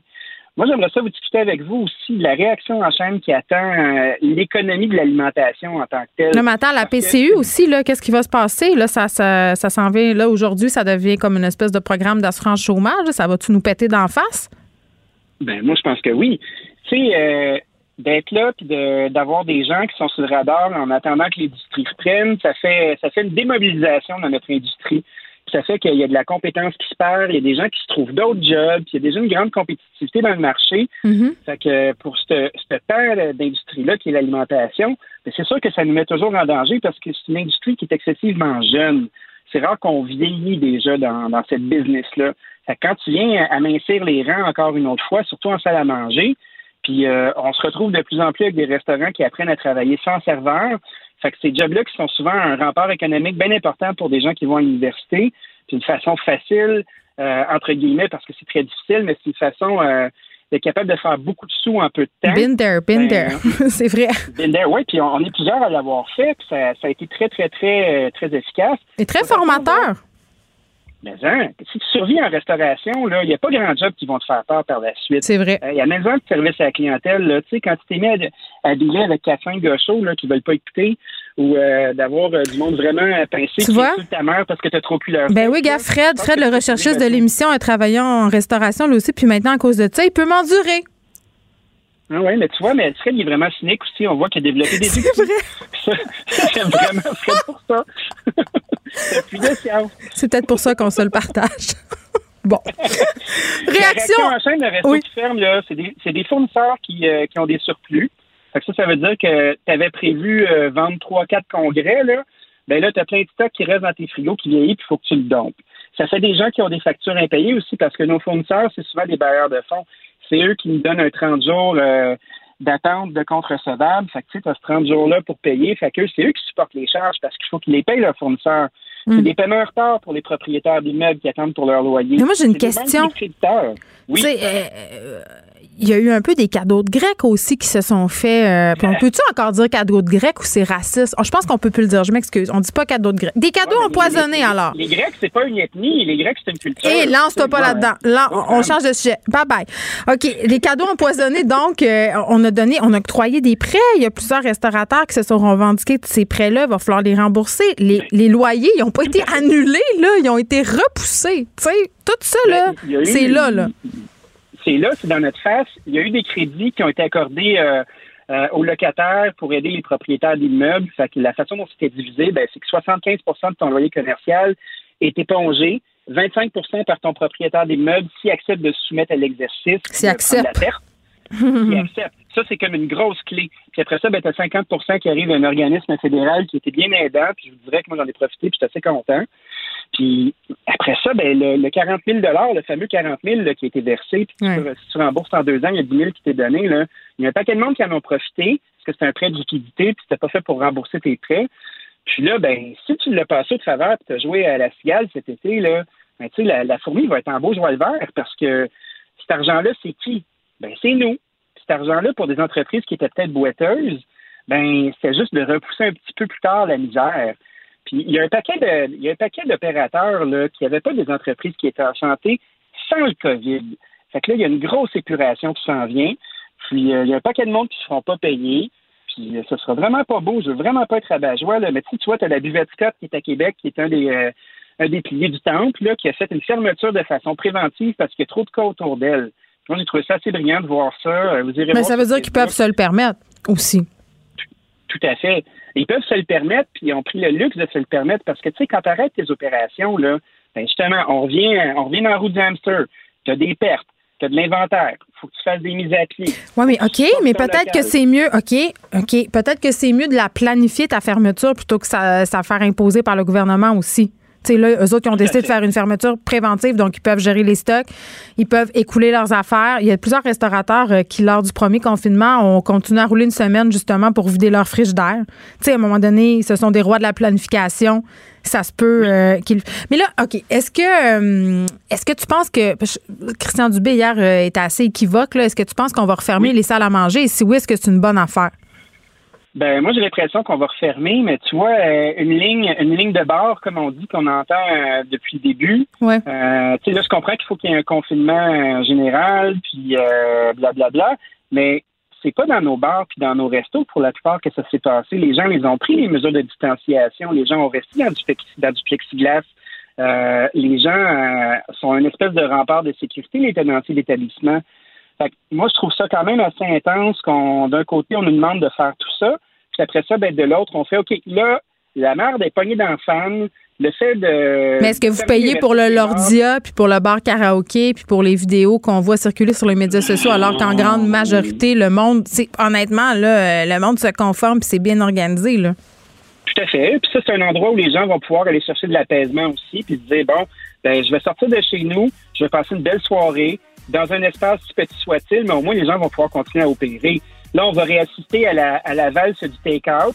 Ça va être bien amusant un petit temps à mesure que les jobs vont se perdre, il va y avoir de moins en moins de clients, puis c'est ce que je redoute. Ben moi, j'espère que les, puis je vais être super honnête, j'espère que les salles à manger des restaurants ne vont pas fermer. Je pense pas que ça serve à grand chose en ce moment et que ça serve à qui que ce soit par ailleurs. Eh, on nous a dit, oui, on réduit les contacts sociaux, mais à l'intérieur de la bulle familiale, on peut encore les fréquenter, les restaurants d'Annie. Et si on veut pas ah assister euh, à des institutions qui vont tomber, là, des restaurants qu'on aime, auxquels on est attaché, si on veut pas euh, assister impuissant à leur mort, faut les encourager, ces gens-là. Et je pense pas que l'avenir va passer par le T4. Tu as bien raison. Dani Saint-Pierre, merci. On se retrouve euh, demain. Soyez là tantôt après Mario Dumont au point de presse à 17h30. On va avoir des précisions. Merci d'avoir été avec nous. Soyez prudents et on se retrouve demain, 13h. Cube Radio.